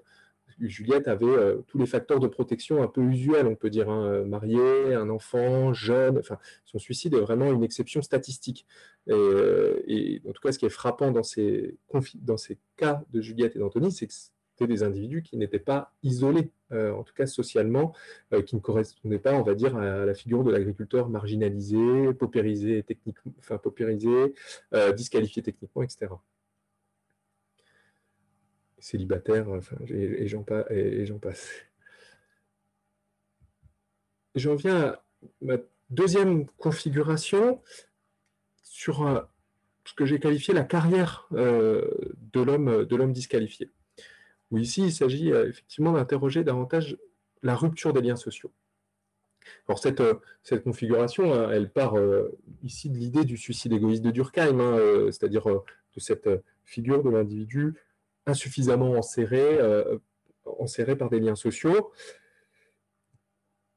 Et l'indicateur un peu euh, central auquel on pense hein, ici, c'est la question du célibat, notamment du célibat des agriculteurs. Euh, et médiatiquement aussi, d'ailleurs, on y pense assez fortement. il suffit de penser à, l'émission L'amour est dans le pré, hein, que, qu'on me cite souvent quand je, parle de mon sujet de, thèse, mais voilà, c'est une figure qui s'impose euh, assez spontanément, on va dire. Et en tout cas, ce qu'on aperçoit, c'est qu'effectivement, les célibataires, les agriculteurs célibataires, quelle que soit leur orientation productive, se suicident davantage que les agriculteurs mariés. Mais ce qui est encore plus euh, frappant ici, c'est que les agriculteurs veufs et divorcés, qui vivent une rupture des liens sociaux, hein, se suicident bien davantage encore, quelle que soit encore une, l'orientation productive, bien davantage que euh, les individus, euh, les agriculteurs célibataires. Donc, ça m'a invité ici à questionner euh, cette rupture des liens sociaux et, notamment à, saisir à saisir en fait non pas la question des liens sociaux un peu comme un cliché photographique, c'est-à-dire d'un stock de liens sociaux que les individus ont, mais plutôt comme une rupture cumulative de liens qui euh, se fait euh, avant le suicide. Alors ici, deux, trajectoires. Une première euh, trajectoire qui est le cas de Jean-Claude, qui est une trajectoire qui a été renseignée par une travailleuse sociale de, la MSA, Mutualité sociale agricole, qui a fait un accompagnement les six mois précédant son suicide et qui en fait avait toute une série d'informations administratives, mais surtout de notes plus personnelles qui étaient destinées à un, usage réflexif sur sa pratique, euh, qui euh, ont, permis euh, vraiment d'enrichir la, compréhension de, ce cas. Jean-Claude, c'était un polyculteur éleveur hein, sur une grande exploitation en association avec son frère, qui s'est installé dans les années 80, qui avait quatre, quatre enfants. Je vais un peu plus rapidement sur cette trajectoire donc quatre enfants, et notamment son fils aîné, hein, qui était euh, construit comme euh, le repreneur, qui se destinait à reprendre l'exploitation. Et donc, euh, quand lui a environ 50 ans, hein, son fils meurt dans un accident de voiture. Et une mort qui va se reprocher fortement parce qu'il avait eu un conflit avec lui juste avant qu'il prenne, qu'il prenne sa voiture. Et en fait, cet euh, accident biographique hein, semble vraiment euh, débuter une carrière, euh, semble initier une carrière alcoolique chez lui, et une carrière alcoolique où, qui, qui, va conduire en fait à une dégradation statutaire de cet individu dans l'espace local. Et donc la travailleuse sociale qui a, renseigné cette trajectoire hein, m'a donné toute une série de détails, d'informations, de propos que lui pouvait tenir par rapport à cette dégradation statutaire. Par exemple, m'expliquer que euh, pour aller faire ses courses, il euh, s'était fait retirer son permis de conduire, hein, ce qui est un stigmate euh, aussi dans l'espace public. mais donc, par exemple, pour aller faire ses courses, ben, il mettait des vêtements que personne ne connaissait, il il, donc il y allait en mobilette, il, mettait son casque et il n'enlevait pas son casque jusqu'à ce qu'il soit rentré vraiment dans la petite boutique du magasin d'à côté pour être reconnu par le moins de monde possible. Et, donc, en fait, l'interconnaissance, comme euh, ici, euh, euh, difficulté à échapper à cette disqualification. Et en fait, il va vivre effectivement une, disqualification en cascade. Hein. Il est plus considéré comme un bon professionnel par ses collègues, par son, par son frère éleveur, hein, qui va d'ailleurs en fait mettre en difficulté économique l'exploitation, mais de façon comptable pour pouvoir produire une séparation d'exploitation, disqualification conjugale. sa femme va, va le quitter quelques temps avant le suicide. Et euh, en fait, euh, d'ailleurs, son suicide interviendra deux jours après la décision juridique euh, du divorce. Le cas de Michel, lui, c'est trajectoire qui a été renseignée par trois, trois collègues voisins qui partageaient plusieurs cercles de sociabilité. Ici, ce qui était particulièrement intéressant, c'est qu'en fait, c'est des encadrants des groupes socio-agricoles locaux, notamment l'un d'entre eux était le maire du village, et donc en fait, avait côtoyé Michel sur différentes scènes de, sociabilité et surtout, en fait, pouvaient, euh, quelque part aussi par leurs propos, mettre en lumière la disqualification euh, que, Michel avait vécue euh, dans l'espace local. Alors Michel, lui, il s'installe dans les années 90 en tant que double actif sur une, sur une exploitation, c'est-à-dire qu'il est salarié à côté puisqu'il est sur une petite exploitation, il n'a pas pu reprendre l'exploitation de ses parents qui étaient trop petites et qui est parti en faillite. et lui, euh, il exerce euh, le métier en couple, sa femme aussi est double active, et surtout sur un, vécu sur un mode passionné. Hein. Vraiment, ils me décrivent un individu qui ne s'arrête pas de travailler, euh, qui en fait se donne sans compter et qui en fait est obligé en quelque sorte, hein, pour faire vite, de s'auto-exploiter pour pouvoir maintenir son, son exploitation. Et Ici, sans qu'il y ait un accident, biographique aussi marqué que dans la trajectoire de Jean-Claude, euh, ce que vous décrivez, hein, c'est qu'il est qualifié publiquement d'alcoolique à la fin des années 2000. Et là aussi, euh, se met en place une disqualification, une forme de disqualification en cascade. Il n'est plus considéré comme un bon professionnel. Par exemple, il ne l'appelle plus pour le travail euh, en entraide, hein, parce qu'il est considéré comme dangereux dans la conduite d'un tracteur ou d'un engin, engin, agricole. il se fait retirer son permis de chasse donc il, disqualifié aussi euh, dans les euh, scènes de sociabilité locale, euh, une disqualification familiale. Le maire du village me dirait que voilà, il reprenait souvent son fils hein, parce que son fils parlait très mal, enfin, il trouvait qu'il parlait très mal à son père. disqualification conjugale, hein, sa femme, sa femme le quitte quelque temps aussi avant, son suicide. Bref, une disqualification à laquelle aucune selle, ne, va, échapper. Et, ça dessine en fait une, ces deux trajectoires, une carrière de l'homme disqualifié hein, euh, en, cinq phases. Le terme de carrière, je le reprends vraiment à la sociologie de la défiance, euh, et ce sur quoi il est intéressant aussi cette notion de carrière, hein, c'est qu'en fait, on peut sortir à chaque phase. En fait, la, carrière peut s'interrompre à chaque phase. Le, suicide, finalement, est, euh, l'événement improbable, mais l'événement qui, euh, lorsque cette carrière passe par l'ensemble des phases et ne s'interrompt pas en fait. Donc la phase 1, hein, c'est un système de relations stable, euh, des individus très insérés socialement. Jean-Claude était par exemple conseiller municipal, il était investi dans des syndicats locaux, il était euh, président d'une CUMA, une coopérative d'utilisation du matériel agricole, etc. Mais un système de relations stable qui s'organise autour de l'exploitation familiale et où l'identité, en fait, l'image de soi dans l'espace local, elle est garantie par la bonne viabilité de l'exploitation. La deuxième phase, c'est un lien fort qui est déstabilisé. Chez Jean-Claude, c'est donc notamment la, euh, bah, voilà la, mort de son fils, hein, la mort accidentelle de son fils. Chez Michel, c'est notamment le fait que sa femme doive reprendre à un moment donné un, métier à côté, puisque euh, la trésorerie économique est trop fragile et euh, qui, selon les dires de mes interlocuteurs, le, va le déstabiliser puisqu'il croyait très fortement à l'agriculture comme métier de couple, euh, comme euh, l'agriculture comme activité à deux UTH, comme, comme on disait dans les années 70. La phase 3, c'est une disqualification en cascade. C'est cette, effectivement cette disqualification en lien avec la carrière alcoolique hein, qui gagne l'ensemble des sphères sociales dans lesquelles l'individu est engagé. Et ici, un point euh, important hein, qui fait, à mon avis, la spécificité encore des espaces ruraux, hein, c'est euh, la mécanique de l'interconnaissance qui ne permet pas de rompre cette disqualification en, cascade. Les individus euh, se connaissent, il y a une superposition des scènes sociales qui est très forte, qui est très étroite, et donc les individus ne peuvent pas échapper. Euh, ne peuvent pas échapper à ce regard, à ce contrôle social euh, qui, pèse, qui pèse sur eux. Il n'y a aucune sphère, en, gros aucune scène sociale qui, peut, échapper à, ce regard. Et la phase 5, c'est la rupture institutionnelle d'un lien central, et notamment le divorce, hein, puisque dans le cas de Michel et Jean-Claude, hein, le, suicide intervient vraiment quelques jours après, euh, quelques jours après la proclamation juridique du suicide, hein, comme si en fait le droit venait ici indiquer un point de non-retour. quelques mots sur le fait que, il vous aura pas échappé que j'ai ici dit euh, que c'est la carrière de l'homme disqualifié, hein, et je n'ai pas dit carrière de l'individu disqualifié.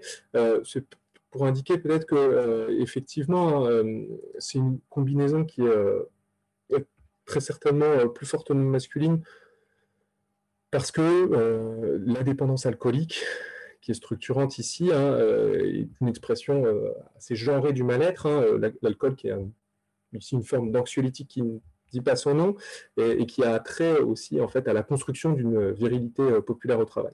Donc, euh, carrière de l'homme disqualifié, bon, c'est plus une hypothèse, hein, euh, mais en tout cas, l'idée que cette configuration est sans doute plus improbable, plus improbable du côté féminin. Troisième trajectoire, j'y reste un peu de temps, peut-être je suis à 45 minutes, il me semble. Sinon, je peux je peux m'arrêter là euh. Oui, il faudrait encore 5 euh, minutes maximum pour qu'on ait le temps de discuter ensuite, si possible. Ouais, bon, je vais aller euh, très très vite en fait. sur la, trajectoire de Gérard, ça fait l'objet d'un article d'ailleurs dans la nouvelle revue du travail, qui est ici une trajectoire qui a trait à, l'engagement passionné dans le travail et la perte de sens d'un engagement passionné dans le travail. et ici, dans, le cas de Gérard, hein, c'était un, éleveur bio, encore une fois ici, très, euh, sa trajectoire qui était particulièrement intéressante euh, dans le sens où c'était un encadrant vraiment de la profession, très investi, très, euh, très reconnu professionnellement localement, qui avait de multiples engagements sociaux dans les agricultures alternatives et qui en fait va vivre une perte de sens de l'engagement dans le travail qui va ici en fait chez lui se cristalliser, en tout cas tel que ça a été indiqué par mon, interlocuteur, hein, par euh, l'angoisse du manque d'herbe.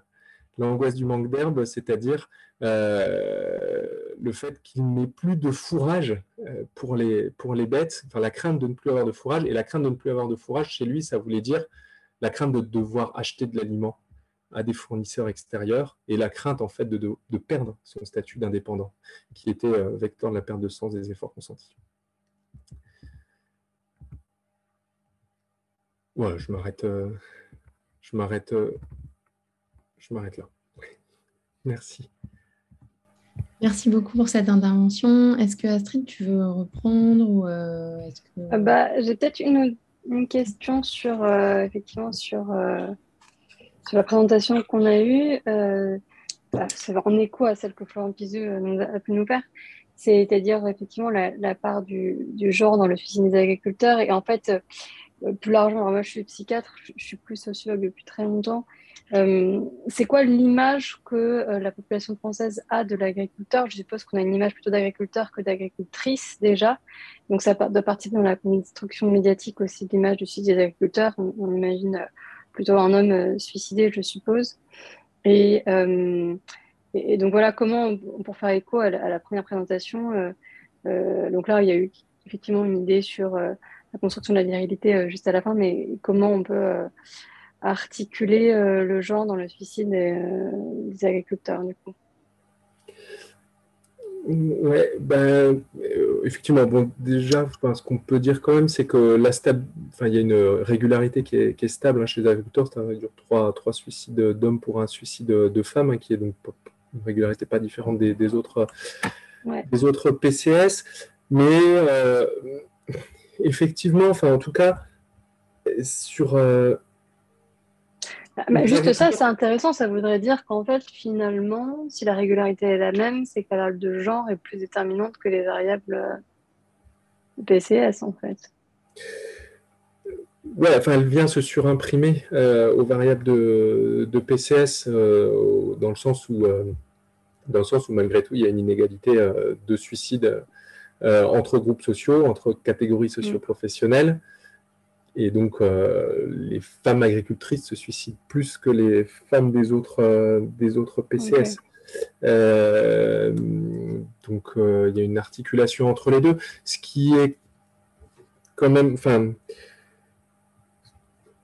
l'interprétation moi j'aurais effectivement, et ça fait écho à, ce que Florian disait en citant Sylvia Caneto, hein, c'était effectivement le, geste suicidaire qui vient traduire des usages sociaux du corps et des usages genrés du corps. Euh, et, notamment, en fait, à 90%, les hommes agriculteurs, notamment, et donc 70% pour les femmes agricultrices, utilisent pendelon et armes à feu.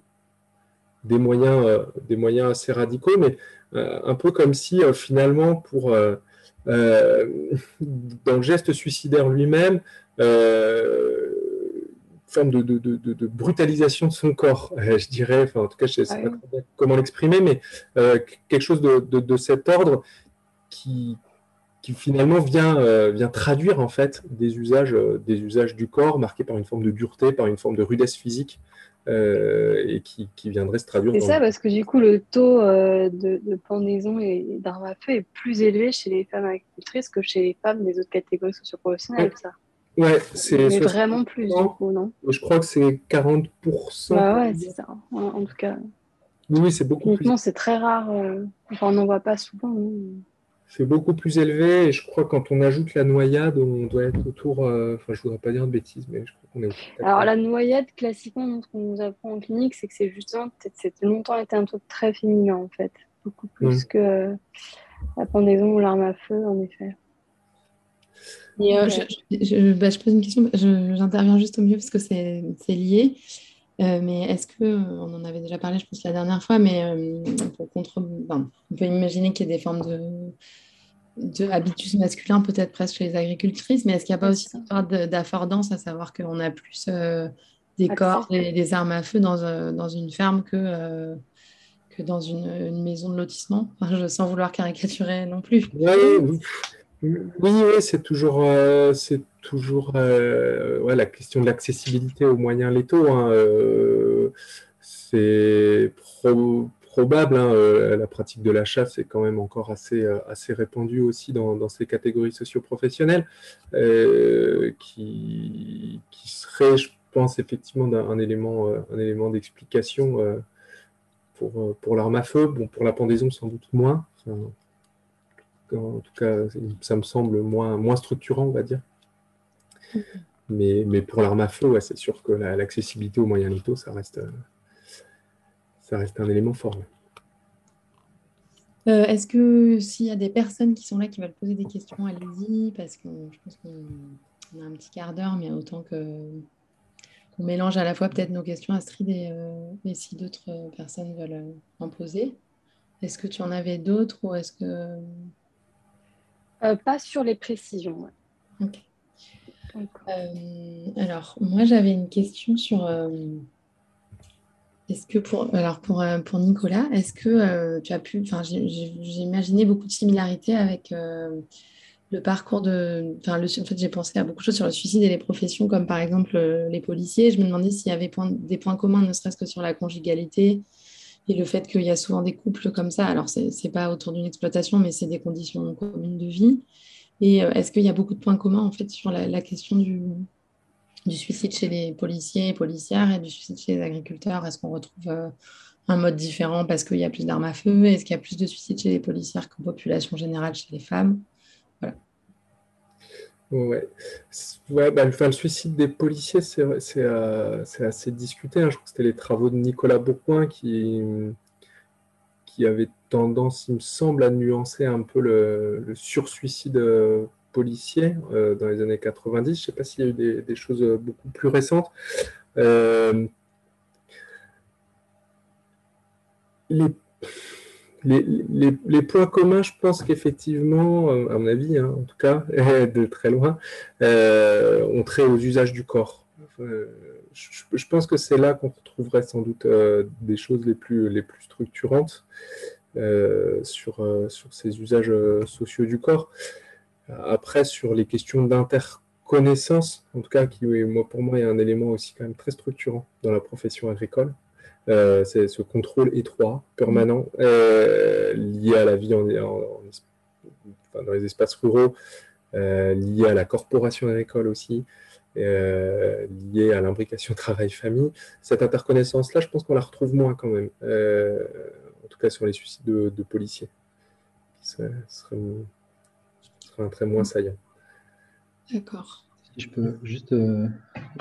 Ça, ça, me fait penser à la fois sur la question du suicide dans le milieu agricole ou des policiers, c'est il y a la question des usages du corps qui est centrale et effectivement ça me et puis la question de l'expression euh, de la plante, euh, la capacité d'expression de la plante en particulier pour euh, que ce soit au niveau de la disponibilité des soins ou des services ou ce genre de choses dans des territoires ruraux, mais aussi au niveau de la socialisation à une expression de la plante. Il y, avait des travaux en, Grande-Bretagne, je me souviens plus du nom, euh, mais qui parlait justement de, quelle, euh, quelle, aide est demandée, euh, et notamment en fonction du genre, et notamment, c'est pas que les hommes ne demandent pas, mais ils en demandent trop tard. C'est un peu ça l'idée. Quand, quand, la rupture se fait, un peu comme ce que tu disais, Nicolas, finalement, sur la, fin de cette trajectoire, eux, ils, vont jusqu'au bout. En tout cas, c'est ce que proposaient ces, ces études-là, notamment parce que la question de l'usage du corps se structure avec la maîtrise des émotions et euh, l'expression. Euh, et notamment, ça doit être intéressant à travailler sur, euh, sur cette implication travail-famille, peut-être sur les expressions et qu'est-ce qui s'autorise à dire aussi dans, dans, ces relations-là. Enfin, je ne sais pas, c'est une, idée bah là, chez les agriculteurs, ce qui était frappant, hein, c'est que les démarches d'aide, d'appel aux institutions de santé, aux institutions sanitaires et sociales, elle est quasi toujours faites par les femmes. Soit la mère, soit la, conjointe. C'est-à-dire qui sollicite, euh, qui, qui sollicite les institutions en disant voilà, mon, mari ou mon fils euh, ne va pas bien, euh, qu'est-ce que vous pouvez faire? Qui complexifie pas mal aussi le travail d'intervention et de prévention de ces institutions. Mais, en tout cas, il y, a une spécialisation genrée de l'expression de la plainte tu as rejoint euh, un peu les travaux, je ne sais plus quels sont ces travaux sociologiques sur euh, le fait que c'est les femmes qui s'occupent de l'administratif et de, toutes ces choses-là, et de la, comptabilité, de la comptabilité de l'administratif. Et donc, dans ces situations-là aussi, c'est celles qui vont avoir une, compétence à traiter euh, des dossiers et à, lancer l'alerte aussi, effectivement. Ouais. La socialisation bancaire aussi. Oui, c'est ça, dans la santé en général, c'est ce que j'allais dire. C'est-à-dire que c'est elle qui accompagne les proches, qui sont les aidants principaux, et, qui gèrent les traitements à la maison et, qui sont au courant des rendez-vous euh, en santé dite somatique ou en santé euh, psychiatrique. Euh, hmm. Et j'ai une autre question pour Florian, enfin une question pour Florian. en fait, je me demandais, ça m'a vraiment passionné cette histoire de. Alors, c'est ce que vous avez l'air d'avoir observé dans les services euh, l'idée qu'il faut élargir, alors c'est aussi une question pour Astrid parce que je pense que c'est assez actuel, euh, euh, peut-être parce que c'est un, changement d'approche, mais l'idée d'élargir l'horizon de la suicidalité en se disant, bon, bah, d'un point de vue pragmatique, peut-être que les tentatives de suicide, enfin, les suicidants sont une, population différente des suicidés, mais il ne faut pas confondre normaliser un acte ou se dire, bah, ces gens-là ne sont pas forcément à risque. enfin, en tout cas, dans la prise en charge et dans la posture du soignant, c'est pas dire à un patient ah mais en fait c'est une tentative, c'est un appel au secours.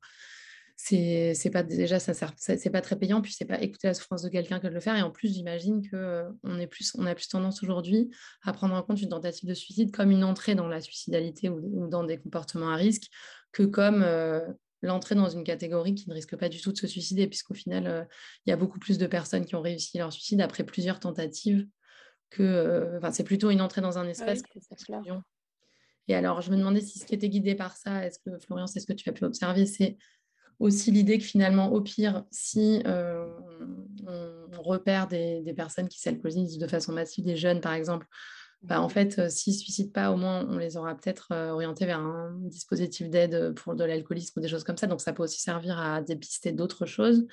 Et s'il y a un comportement à risque qui, peut être lié à, d'autres, enfin, soit un, trouble psychique qui peut amener au suicide ou tout simplement un suicide lié à l'alcoolisme, c'est aussi, enfin, est-ce que voilà, il y a cette, démarche derrière de, de circuler dans des espaces de probabilité face aux patients? Est-ce que c'est ça Enfin, comment ça se construit en arrière-plan ou comment les, médecins sur le terrain envisagent cette façon de prendre au sérieux de plus en plus les suicidants? Je me demandais comment vous perceviez ça. Pour vous faire un lien, en fait, j'ai pensé en ce moment à l'histoire des grossesses arrêtées et au fait qu'on essaye de prendre en compte plus les fausses couches en disant mais ça sert à rien de dire aux patientes ah mais ça arrive tout le temps c'est tout à fait normal c'est enfin c'est minimiser la souffrance et, c'est un écueil qui existe je pense autant chez les soignants que chez les sociologues de dire bah, statistiquement en fait c'est normal que ces choses-là arrivent mais c'est tout sauf écouter un patient ou une patiente que de lui dire ça. Donc, il y a une posture à avoir que de dire, mais cette souffrance, ça n'enlève rien à votre souffrance, que ce soit quelque chose qui arrive souvent. Euh, bah alors pour répondre à la question, c'est un peu complexe parce que euh, ce que j'ai vu sur le terrain, évidemment, c'est déjà pris en compte. Euh, euh, la question d'essayer de repérer des conduites suicidaires à, travers un comportement d'alcoolisation arrivé aux urgences, ça fait tilt chez la plupart des professionnels qui voient arriver ça. Donc l'idée, c'est pas de dire que c'est pas déjà dans la tête euh, des soignants. c'est plutôt de dire qu'il y a des facteurs qui structurent l'organisation des urgences sur la question du temps, des effectifs, euh, des priorités du travail, de la valorisation de certaines catégories de patients, euh, de la dévalorisation de certaines autres catégories de patients, notamment les alcoolisations chroniques euh, ou les alcoolisations massives, de choses, mais également des, des, suicidants chroniques qui viennent régulièrement et qui sont également dévalorisés par les services, et que ce type d'anticipation de la demande finalement a tendance à euh, porter préjudice à ce type de repérage potentiel. Euh, si jamais euh, il y avait effectivement des, personnes alcoolisées qui arrivaient pour tentative de suicide, c'est-à-dire pour, pour, un geste plus conventionnel, il aura moins de chances effectivement d'être pris en charge en termes de probabilité. Mais ah, une autre question que je m'étais posée, c'était euh, dans quelle mesure un certain nombre de ces conduites d'alcoolisation en propre peuvent être considérées comme telles, comme des tentatives de suicide, dans la mesure où mmh la tentative de suicide est considérée euh, par une sorte d'inférence euh, de l'intention sur des conduites qui sont peu intentionnelles. Dans quelle mesure, pas toutes les alcoolisations et pas tous les alcoolismes, mais dans quelle mesure certaines de ces conduites-là ne peuvent pas être considérés comme des équivalents suicidaires ou des parasuicidaires, ce qui est déjà le cas encore. Mais encore une fois, à travers ce type de catégorisation, quand, quand, eux ils vont arriver aux urgences, ils vont clairement, pour le coup, ne pas être considérés comme tels, sauf cas exceptionnels, comme des personnes qui ont des antécédents de tentative de suicide et qui arrivent avec des alcoolisations extrêmement massives, et là où on va considérer que peut-être que, que ça, sent mauvais, entre guillemets, et qu'on va faire quelque chose.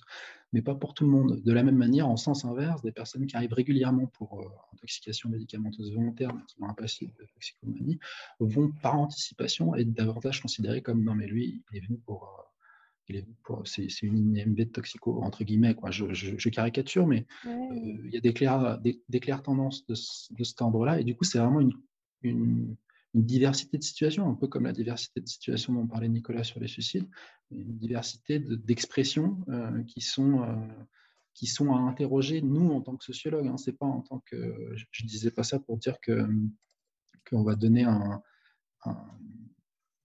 qu'on va justement circonscrire ce que c'est qu'une tentative de suicide. L'idée, c'est plutôt d'interroger qu'est-ce qu'on considère comme tel et comment c'est traité du coup à partir de là puisque justement le travail qui avait été fait aux urgences, c'était de se dire finalement, enfin, moi c'est ce qui m'a pris de court finalement quand je suis arrivé, c'est c'est quoi en fait, de quoi on parle quand on parle d'une tentative de suicide quand on arrive aux urgences? Et en fait, c'est pas si, si simple à, travailler. Et juste, ça m'est venu en tête sur le travail de Nicolas, ça aurait été intéressant de voir des.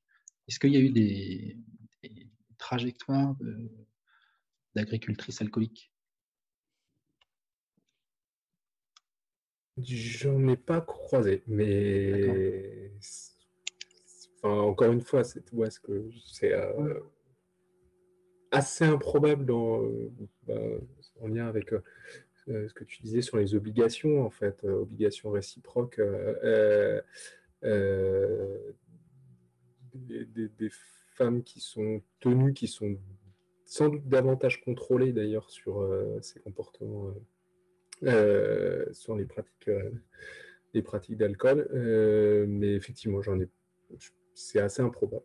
Mais ça, il y en a. Enfin, en tout cas, la combinaison des deux, en tout cas la combinaison suicide, qui est un, acte euh, très improbable quand même, heureusement, euh, plus, euh, plus combinaison alcoolisation, fait que, fait que ça, paraît, ça apparaît difficilement, en tout cas chez les, agricultrices. Hein. Encore une fois, on est sur une population, on parle d'une trentaine ou une quarantaine de suicides par an, hein. donc c'est très très faible. Parce que je me demandais ça justement sur l'expression des, difficultés ou des, euh, des détresses psychologiques, la question de l'alcool, euh, c'est vraiment hyper complexe. C'est pour ça que je ne veux pas me, me, risquer à dire que les alcoolisations sont des tentatives de suicide, mais il y a vraiment euh, une littérature là-dessus. Sur, Bechler en parlait un peu sur, sur les, pratiques alcooliques et, les facteurs associés avec les conditions suicidaires. À la fois, c'est des facteurs qui, comme les psychiatres le disent, sont dépressiogènes, etc. Mais à la fois, à, la fois, c'est comme tu dis, ça peut être facteur d'anxiolytique, enfin, ça peut faire office bah, d'anxiolytique. C'est euh, totalement. Et il y, a ça, il y a le fait que les gens peuvent commencer l'alcool euh, comme en fait euh, automédication hein, pour essayer de soulager un, mal-être. Il y a le fait qu'effectivement, à, moyen et long terme, bah, c'est dépressogène, c'est-à-dire c'est un facteur de risque de dépression, clairement. Et il y a aussi le fait que, euh, en tout cas dans le suicide, l'alcool désinhibe et donc favorise le passage à l'acte. Et, euh, parfois, les gens prennent de l'alcool justement pour favoriser euh, ce passage à l'acte. Et, ça, ça peut se télescoper avec des personnalités impulsives. Du coup, là, ça devient quasi c'est vraiment une, une, bombe immédiate. on, le voit assez bien. Sur la question, en fait, enfin, je pense que c'est une lecture qui est qui est très juste, c'est-à-dire qu'en fait, la, labellisation des pas du suicide hein, euh, dès les urgences, parce qu'en fait, ça se joue à ce stade-là, puisqu'en fait, ensuite, ils sont orientés en fonction dans les services de psychiatrie ou non, parce que je suppose que ton terrain, c'était des urgences générales, pas que des urgences psychiatriques ou...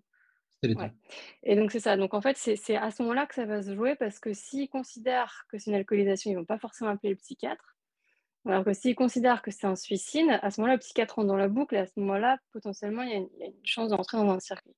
Donc ça, je pense que c'est, il y a à la fois une culture professionnelle, c'est-à-dire qui sont les urgentistes, qui sont les somaticiens, est-ce qu'ils ont été sensibilisés à ces questions de psychiatrie et d'addictologie ou pas dans leur cursus.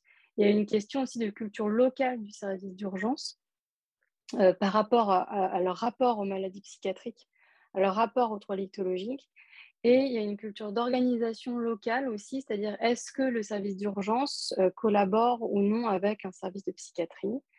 Euh, si c'est un service de psychiatrie, est-ce que le service de psychiatrie lui-même euh, a une sensibilité addictologique ou non? Parce qu'en fait, on est, je trouve que la problématique de l'alcoolisme et du suicide est très intéressante parce qu'en fait, on est au carrefour entre la médecine dite somatique, hein, qui a ses propres sous-cultures, euh, sa propre organisation de circuit, etc., qui est vraiment sur des délais d'hospitalisation courtes, il faut vraiment enchaîner. La psychiatrie, qui euh, traditionnellement ne s'occupe pas en fait des problématiques d'alcool, etc. Et les psychiatres, enfin beaucoup, ne, sont pas bien formés en fait à ces questions-là, et donc ont tendance à minorer y compris dans des, dans des dépressions, en fait, on se rend compte qu'elles sont résistantes parce qu'il y a de l'alcool et que les psychiatres précédents ont, sous-estimé le problème parce qu'en fait, ils ne sont pas formés à la prise en charge. Et aussi la dictologie, qui a longtemps été, alors, plus particulièrement en France, en fait, était une affaire d'hépatogastro. Donc, c'était les hépatologues qui s'occupaient des addictions à l'alcool et donc des gens qui n'étaient pas du tout formés ni à la psychopathologie ni aux troubles psychiatriques. Et l'autre partie de la, dictologie était euh, euh, dirigée par des pneumologues, donc pour la partie euh, tabac, hein, et donc là aussi, des personnes qui n'étaient pas du tout formées ni à la psychopathologie ni aux, maladies psychiatriques. en fait, c'est très récemment euh, que, les psychiatres prennent une part de plus en plus importante dans la dictologie et, même, et, inversement, que la dictologie prend une part de plus importante dans la psychiatrie. Parce que moi, quand j'ai passé mon internat il y a dix ans, la dictologie, c'était vraiment une toute petite partie que personne ne révisait, euh, etc. Alors que maintenant, ça prend, dans, dans, dans, les générations plus jeunes de psychiatres, ça prend une part de plus en plus importante et les gens s'intéressent de plus en plus. Je pense que la sociologie des professions, euh, elle, a une, part très très lourde en fait sur cette labellisation du suicide quand il y a une problématique intriquée addictologique et psychiatrique. Et donc, en fait, ça va dépendre vraiment des contextes ultra, contextes ultra locaux, c'est-à-dire qui tient l'addictologie dans cet hôpital Est-ce qu'il y a des psychiatres à proximité du service d'urgence qui sont dispo 24 heures sur 24 ou alors une seule fois par semaine Et la culture des somaticiens qui, tiennent les urgences pour l'orientation des patients et l'orientation des gestes en tentative de suicide non. Parce qu'au-delà de l'alcool, c'est vrai pour des prises massives de drogue, c'est vrai pour des conduites qu'on dit ordaliques, par exemple d'adolescents qui vont, je ne sais pas, marcher en équilibre sur un pont au-dessus d'une autoroute, etc., où le jeune peut arriver en banalisant complètement son geste. Et à ce moment-là, est-ce que le somaticien aux urgences adhère en fait à cette rationalisation a posteriori ou est-ce qu'il se dit c'est, c'est vraiment quand même un comportement qui, déviant au sens hors de la norme? Et donc j'appelle un psychiatre pour avoir un avis. Et en fait ça, se joue euh, sur des organisations locales et des, cultures locales. Et ça je pense que typiquement la sociologie a toute sa place pour montrer justement que cette labellisation elle va dépendre de facteurs qui sont euh, extérieurs au geste lui-même en fait et des facteurs euh, organisationnels de culture professionnelle etc. Après, l'autre chose, effectivement, euh, sur euh, euh, certains patients qui sont qualifiés comme du moins leur geste est moins pris au sérieux de par leur répétition ou de par l'étiquette qu'on leur a mis. On pense à certains troubles de personnalité notamment. voilà, alors ça, pour moi, j'ai, de mes observations du milieu de la psychiatrie, je trouve qu'en fait, il y a un moment où, quand les professionnels sont démunis par rapport aux prises en charge, c'est-à-dire qu'ils se sentent dans une situation d'impuissance, ils vont avoir tendance justement à banaliser le geste sur un, truc en se disant bah oui, bah, de toute manière, ce patient fait toujours ça. Et c'est là en fait que ça vient un peu dangereux. Et, j'ai pu le voir dans des services où effectivement, moi j'ai eu affaire à des, des suicides dans mon travail. J'ai vu que c'est au moment où justement les professionnels lâchaient un peu en fait en disant toute manière, on ne peut rien faire pour lui, il passe son temps à essayer de se suicider. C'est là, en fait, où euh, le suicide aboutissait.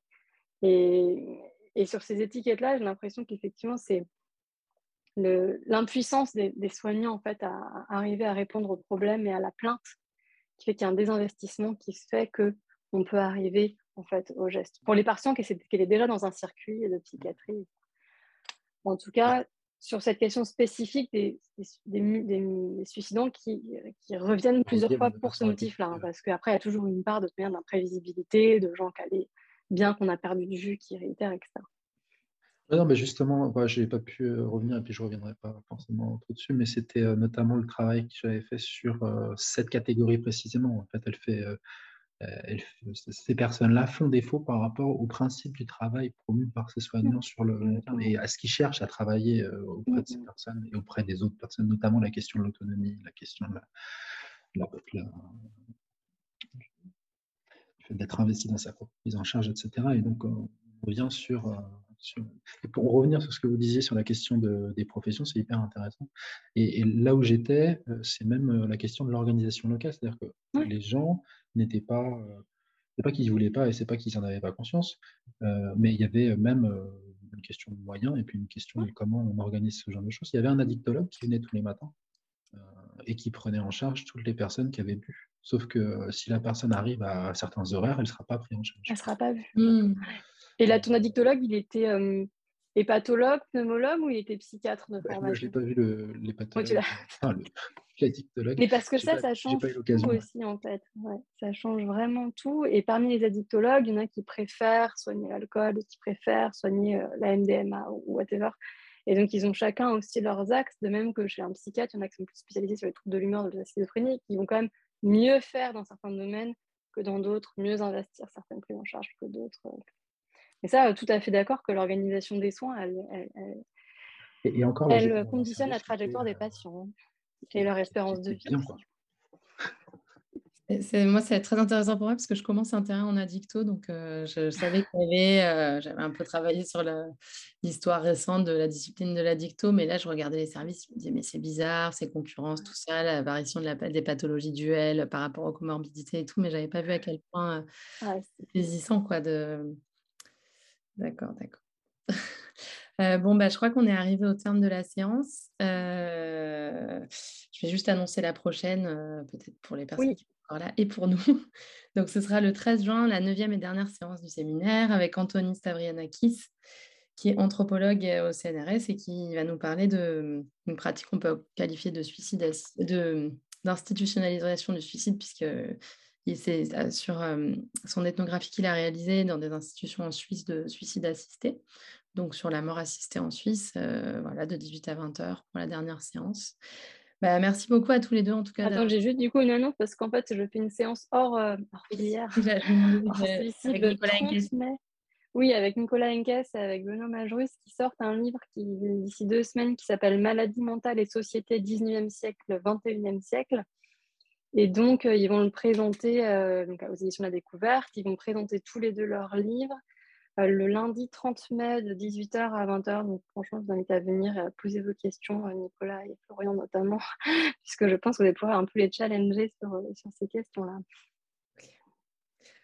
Bon, bah, merci à vous et puis merci peut-être aux personnes qui sont encore derrière. Bah, merci beaucoup de l'invitation encore. bonne soirée à tous. Bonne soirée. Au revoir.